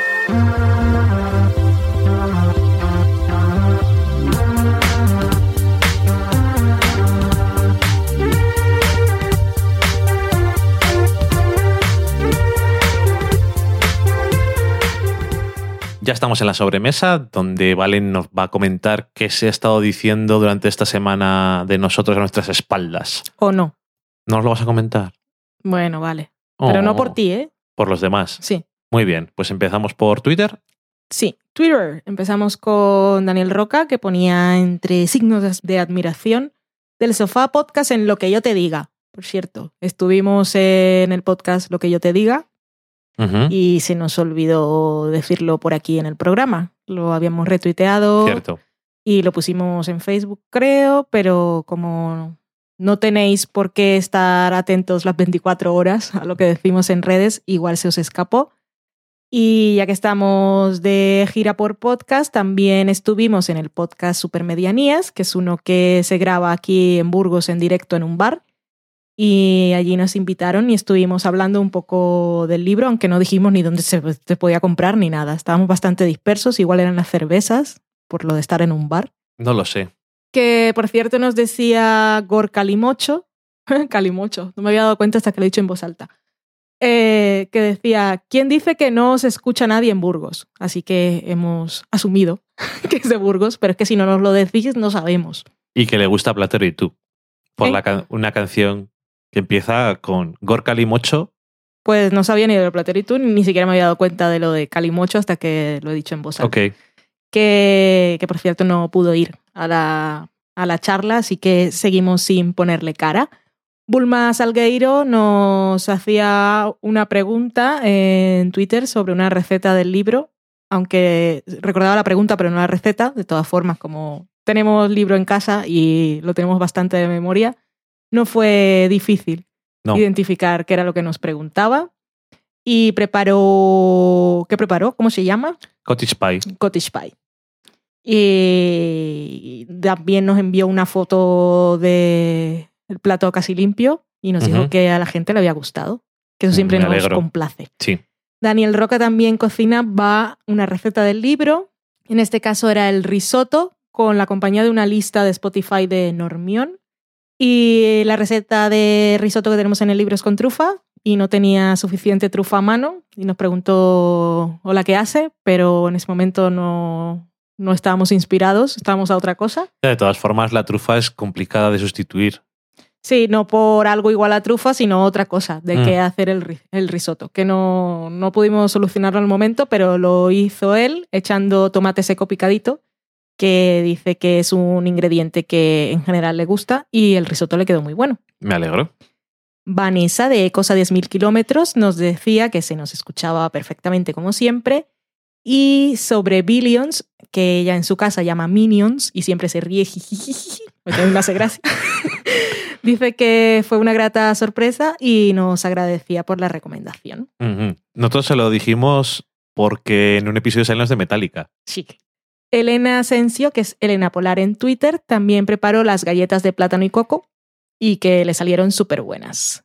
Para Selene Girl, dice, me acabo de enterar escuchando vuestro podcast que han cancelado Togetherness y nos ponía un GIF muy triste. Sí.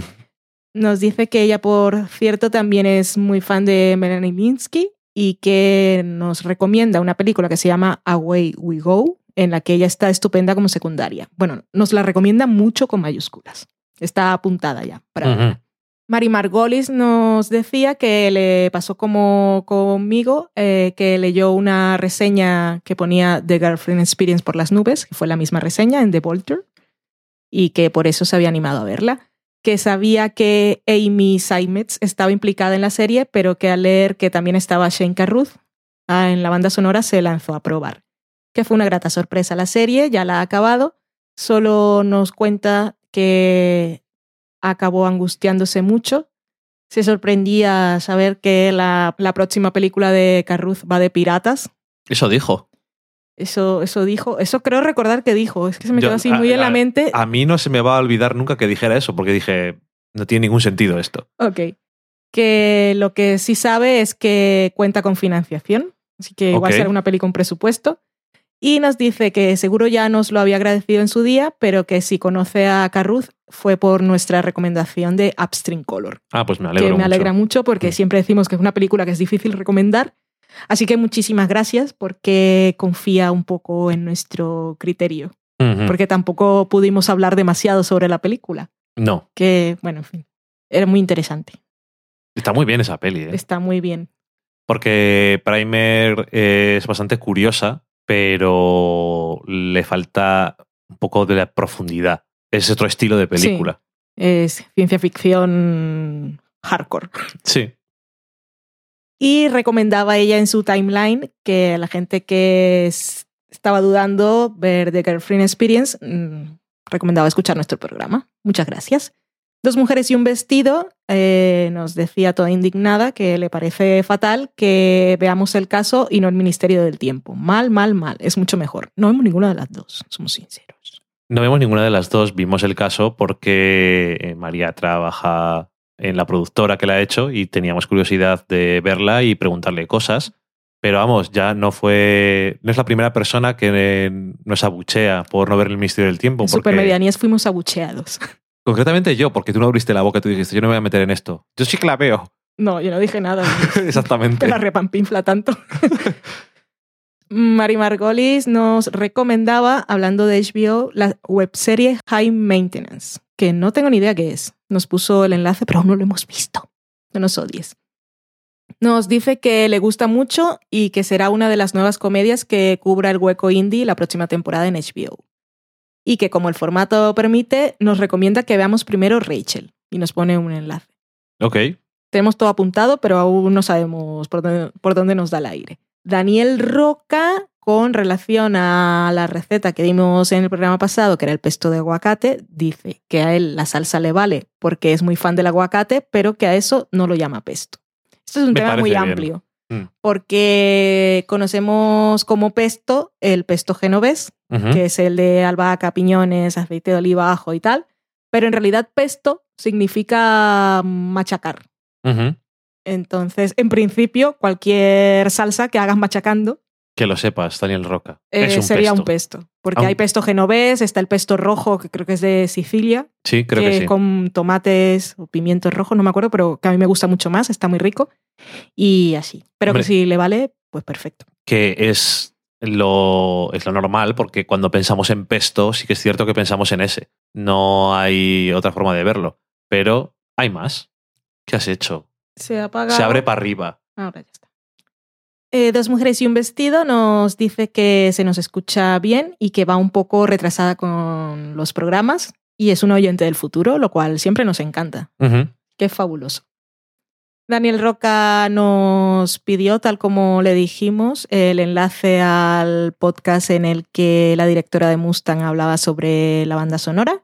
Lo escuchó, nos dice que no sabe si lo ha entendido todo, que en todo caso, lo que sí es cierto es que le gustó mucho la música de la escena en la playa. Y que la parte de los violines y las cuerdas, sobre todo lo del final, es lo que a él le parece que no le hace sentir nada especial. Ok. Pulma Salgueiro, que es una sofacera muy cocinera de nuestras Sí. recetas, nos enviaba una foto de lo que sería la receta del muffin de chocolate, pero que lo adaptó a bizcocho porque no tenía el molde. Y lo llevó para una fiesta de cumpleaños. Nos enseñó también la foto a la agasajada. Ella en su caso lo hizo sin gluten y sin lactosa y le quedó muy bueno. Pues me alegro. La foto muy bonita, pues se lo llevó ahí con, con una rosa y todo. Daniel Roca probó con la receta de galletas de plátano y coco y con el toque canario, que dice él que es un poquito de limón en la mezcla, que pensándolo le puede ir bastante bien. Y nos cuenta que a los niños canarios con mal de tripa les dan plátanos escachados, será machacados, ¿no? Supongo. Con, con limón. Luego pone, pone unas iniciales que no sé qué significan, porque dice galletas de plátano y coco AH, que no sé qué es, y luego dice galletas de plátano y coco DH, pero tampoco sé qué es. Ok. Ya nos contará. Nos envió la foto, se ven muy artesanales, todas diferentes. Luego nos habla de Unbreakable, Kimmy Schmidt, y nos cuenta como curiosidad que en los subtítulos en español, Don lo traducen como pollón, Ok. que es una traducción, pues si no sabes que Don puede tener aquel significado, pues aquí que- queda un poco risión, pero bueno. Queda risión. Pero es que lo malo que tiene, eh, como suelen tener muchas traducciones, pero bueno, en este caso concreto, lo malo que tiene es que Don parece un nombre. Sí, pollón, no, pollón. en fin. Eh, Vanessa se troncha con esto, que por cierto nos decía eso Daniel Roca a nosotros y a varios compañeros podcasteros. Nos contaba que había puesto los subtítulos en español eh, la segunda vez, o sea, ha visto la serie y la está revisionando porque piensa que igual se perdió alguna referencia. Lo Pero es cual, que- al ritmo que van aquí, es totalmente comprensible. Sí, es cierto. Lo único que si se lo pone con subtítulos en español, cuando para ver las referencias, y las cambian, Ya, eso le dije que si adaptaban alguna y se acordaba nos contara, que nos, di- nos dijo que sí. pues que, por eso que digo, la adaptaban, pero me gustaría saber. pierde un poco el sentido. Vanessa le decía que ella a veces también volvía atrás para poder quedarse con todas las perlitas. Eso es mejor. Y desde el Twitter de Cosa 10.000 kilómetros, cuando hablamos de la adaptación de referencias, decía como cuando en la serie de Steve Urkel hablaban como chiquito. Madre mía, no me imagino eso. O le decía yo con la cuenta de Sofá a la Cocina como ejemplo que en Futurama hacían eh, chistes sobre Tamara. Yo alguna cosa de esas sí llegué a verla en alguna serie que, que decía, ¿qué está pasando? Pues efectivamente, eso es ¿qué está pasando? Por cierto, pero cuando escuchéis esto, igual ya ha pasado o está pasando, el viernes 22 de abril de 2016, para los que vengan del futuro, estaremos en Madrid en la presentación del libro que haremos en la librería Punto, que está en la calle Hortaleza número 64. Y sobre esto, Pili Baena, que es Pili Halliwell, nos dice que vaya mierda porque había otro evento y que le da pena no poder ir. A nosotros también nos da mucha pena. Ya te mandaremos un GIF ahora que acabemos de grabar. Hay gente ocupada que le coincide con eventos porque tiene el calendario muy apretado. Sí. Y es un viernes por la noche donde esperas que esté la gente, pues haciendo cosas. Efectivamente. No como estaríamos nosotros. Exactamente. Estamos haciendo cosas que es ver la tele. Y la cocina de Mou nos pregunta que por dónde vamos a estar, que él tiene la intención de ir y es de Burgos también. Así que ya le hemos dicho, estaremos por ahí por la zona de la librería. Nos vamos hablando. Podemos tomar un algo antes o después. Y con eso acabamos el Twitter de esta semana. Muy bien, tenemos un par de comentarios en Facebook. si tú lo dices, parece que es verdad. Tenemos a Estela Maris que nos decía, esta noche los escucho. Gracias. Creo que esta es la que nos escucha desde Argentina, ¿no? Ajá. Qué bonita, nos escucha por la noche, que no sé qué hora es la nuestra. Pero escuchando por la noche, igual se queda dormida con nuestras voces. Como no somos muy estridentes, nos Normalmente no. Y Fernando Arriaga Hardison nos dice que se sigue escuchando muy bien y se nota que sabe estas cosas porque dice muy preamplificado. Y se ríe, que es una cosa que yo no sabría distinguir, pero eh, efectivamente tenemos un preamplificador. Buen oído. Y nos comenta que a ver si se pone al día con The Americans, que la abandonó sin ningún motivo al final de la segunda y no le gusta eso de tener que saltarse secciones. Genial programa, lo que he escuchado, como siempre. Pues muchísimas gracias. Y además a nosotros nos pasó lo mismo, que en cierto momento de Américas nos quedamos... También de nos hecho, al segunda. principio de la segunda vimos Sí. el primer episodio y un día dijimos, esto no puede ser, va a volver... No, ya estaban adelantada la tercera temporada, creo. Y dijimos, no puede ser, tenemos que ver de Americans. Y no nos arrepentimos en absoluto. No, Fernando, no- no te arrepentirás y la tercera es una locura y la cuarta va en peor, que es mejor camino. Muy bien, pues con eso hemos terminado.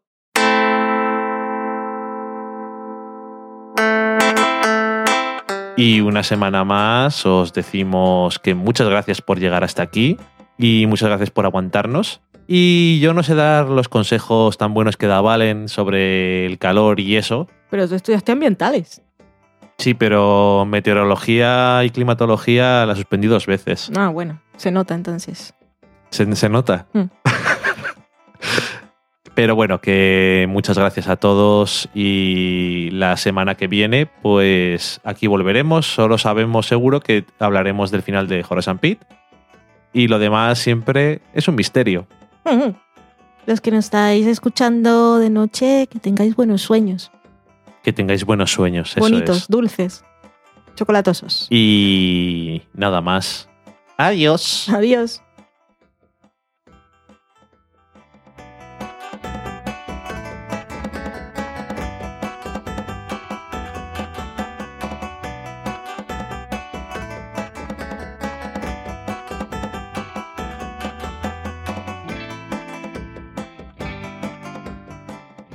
Bonnie and Kitty being best friends, together forever, the fun never ends. Solving mysteries one hug at a time.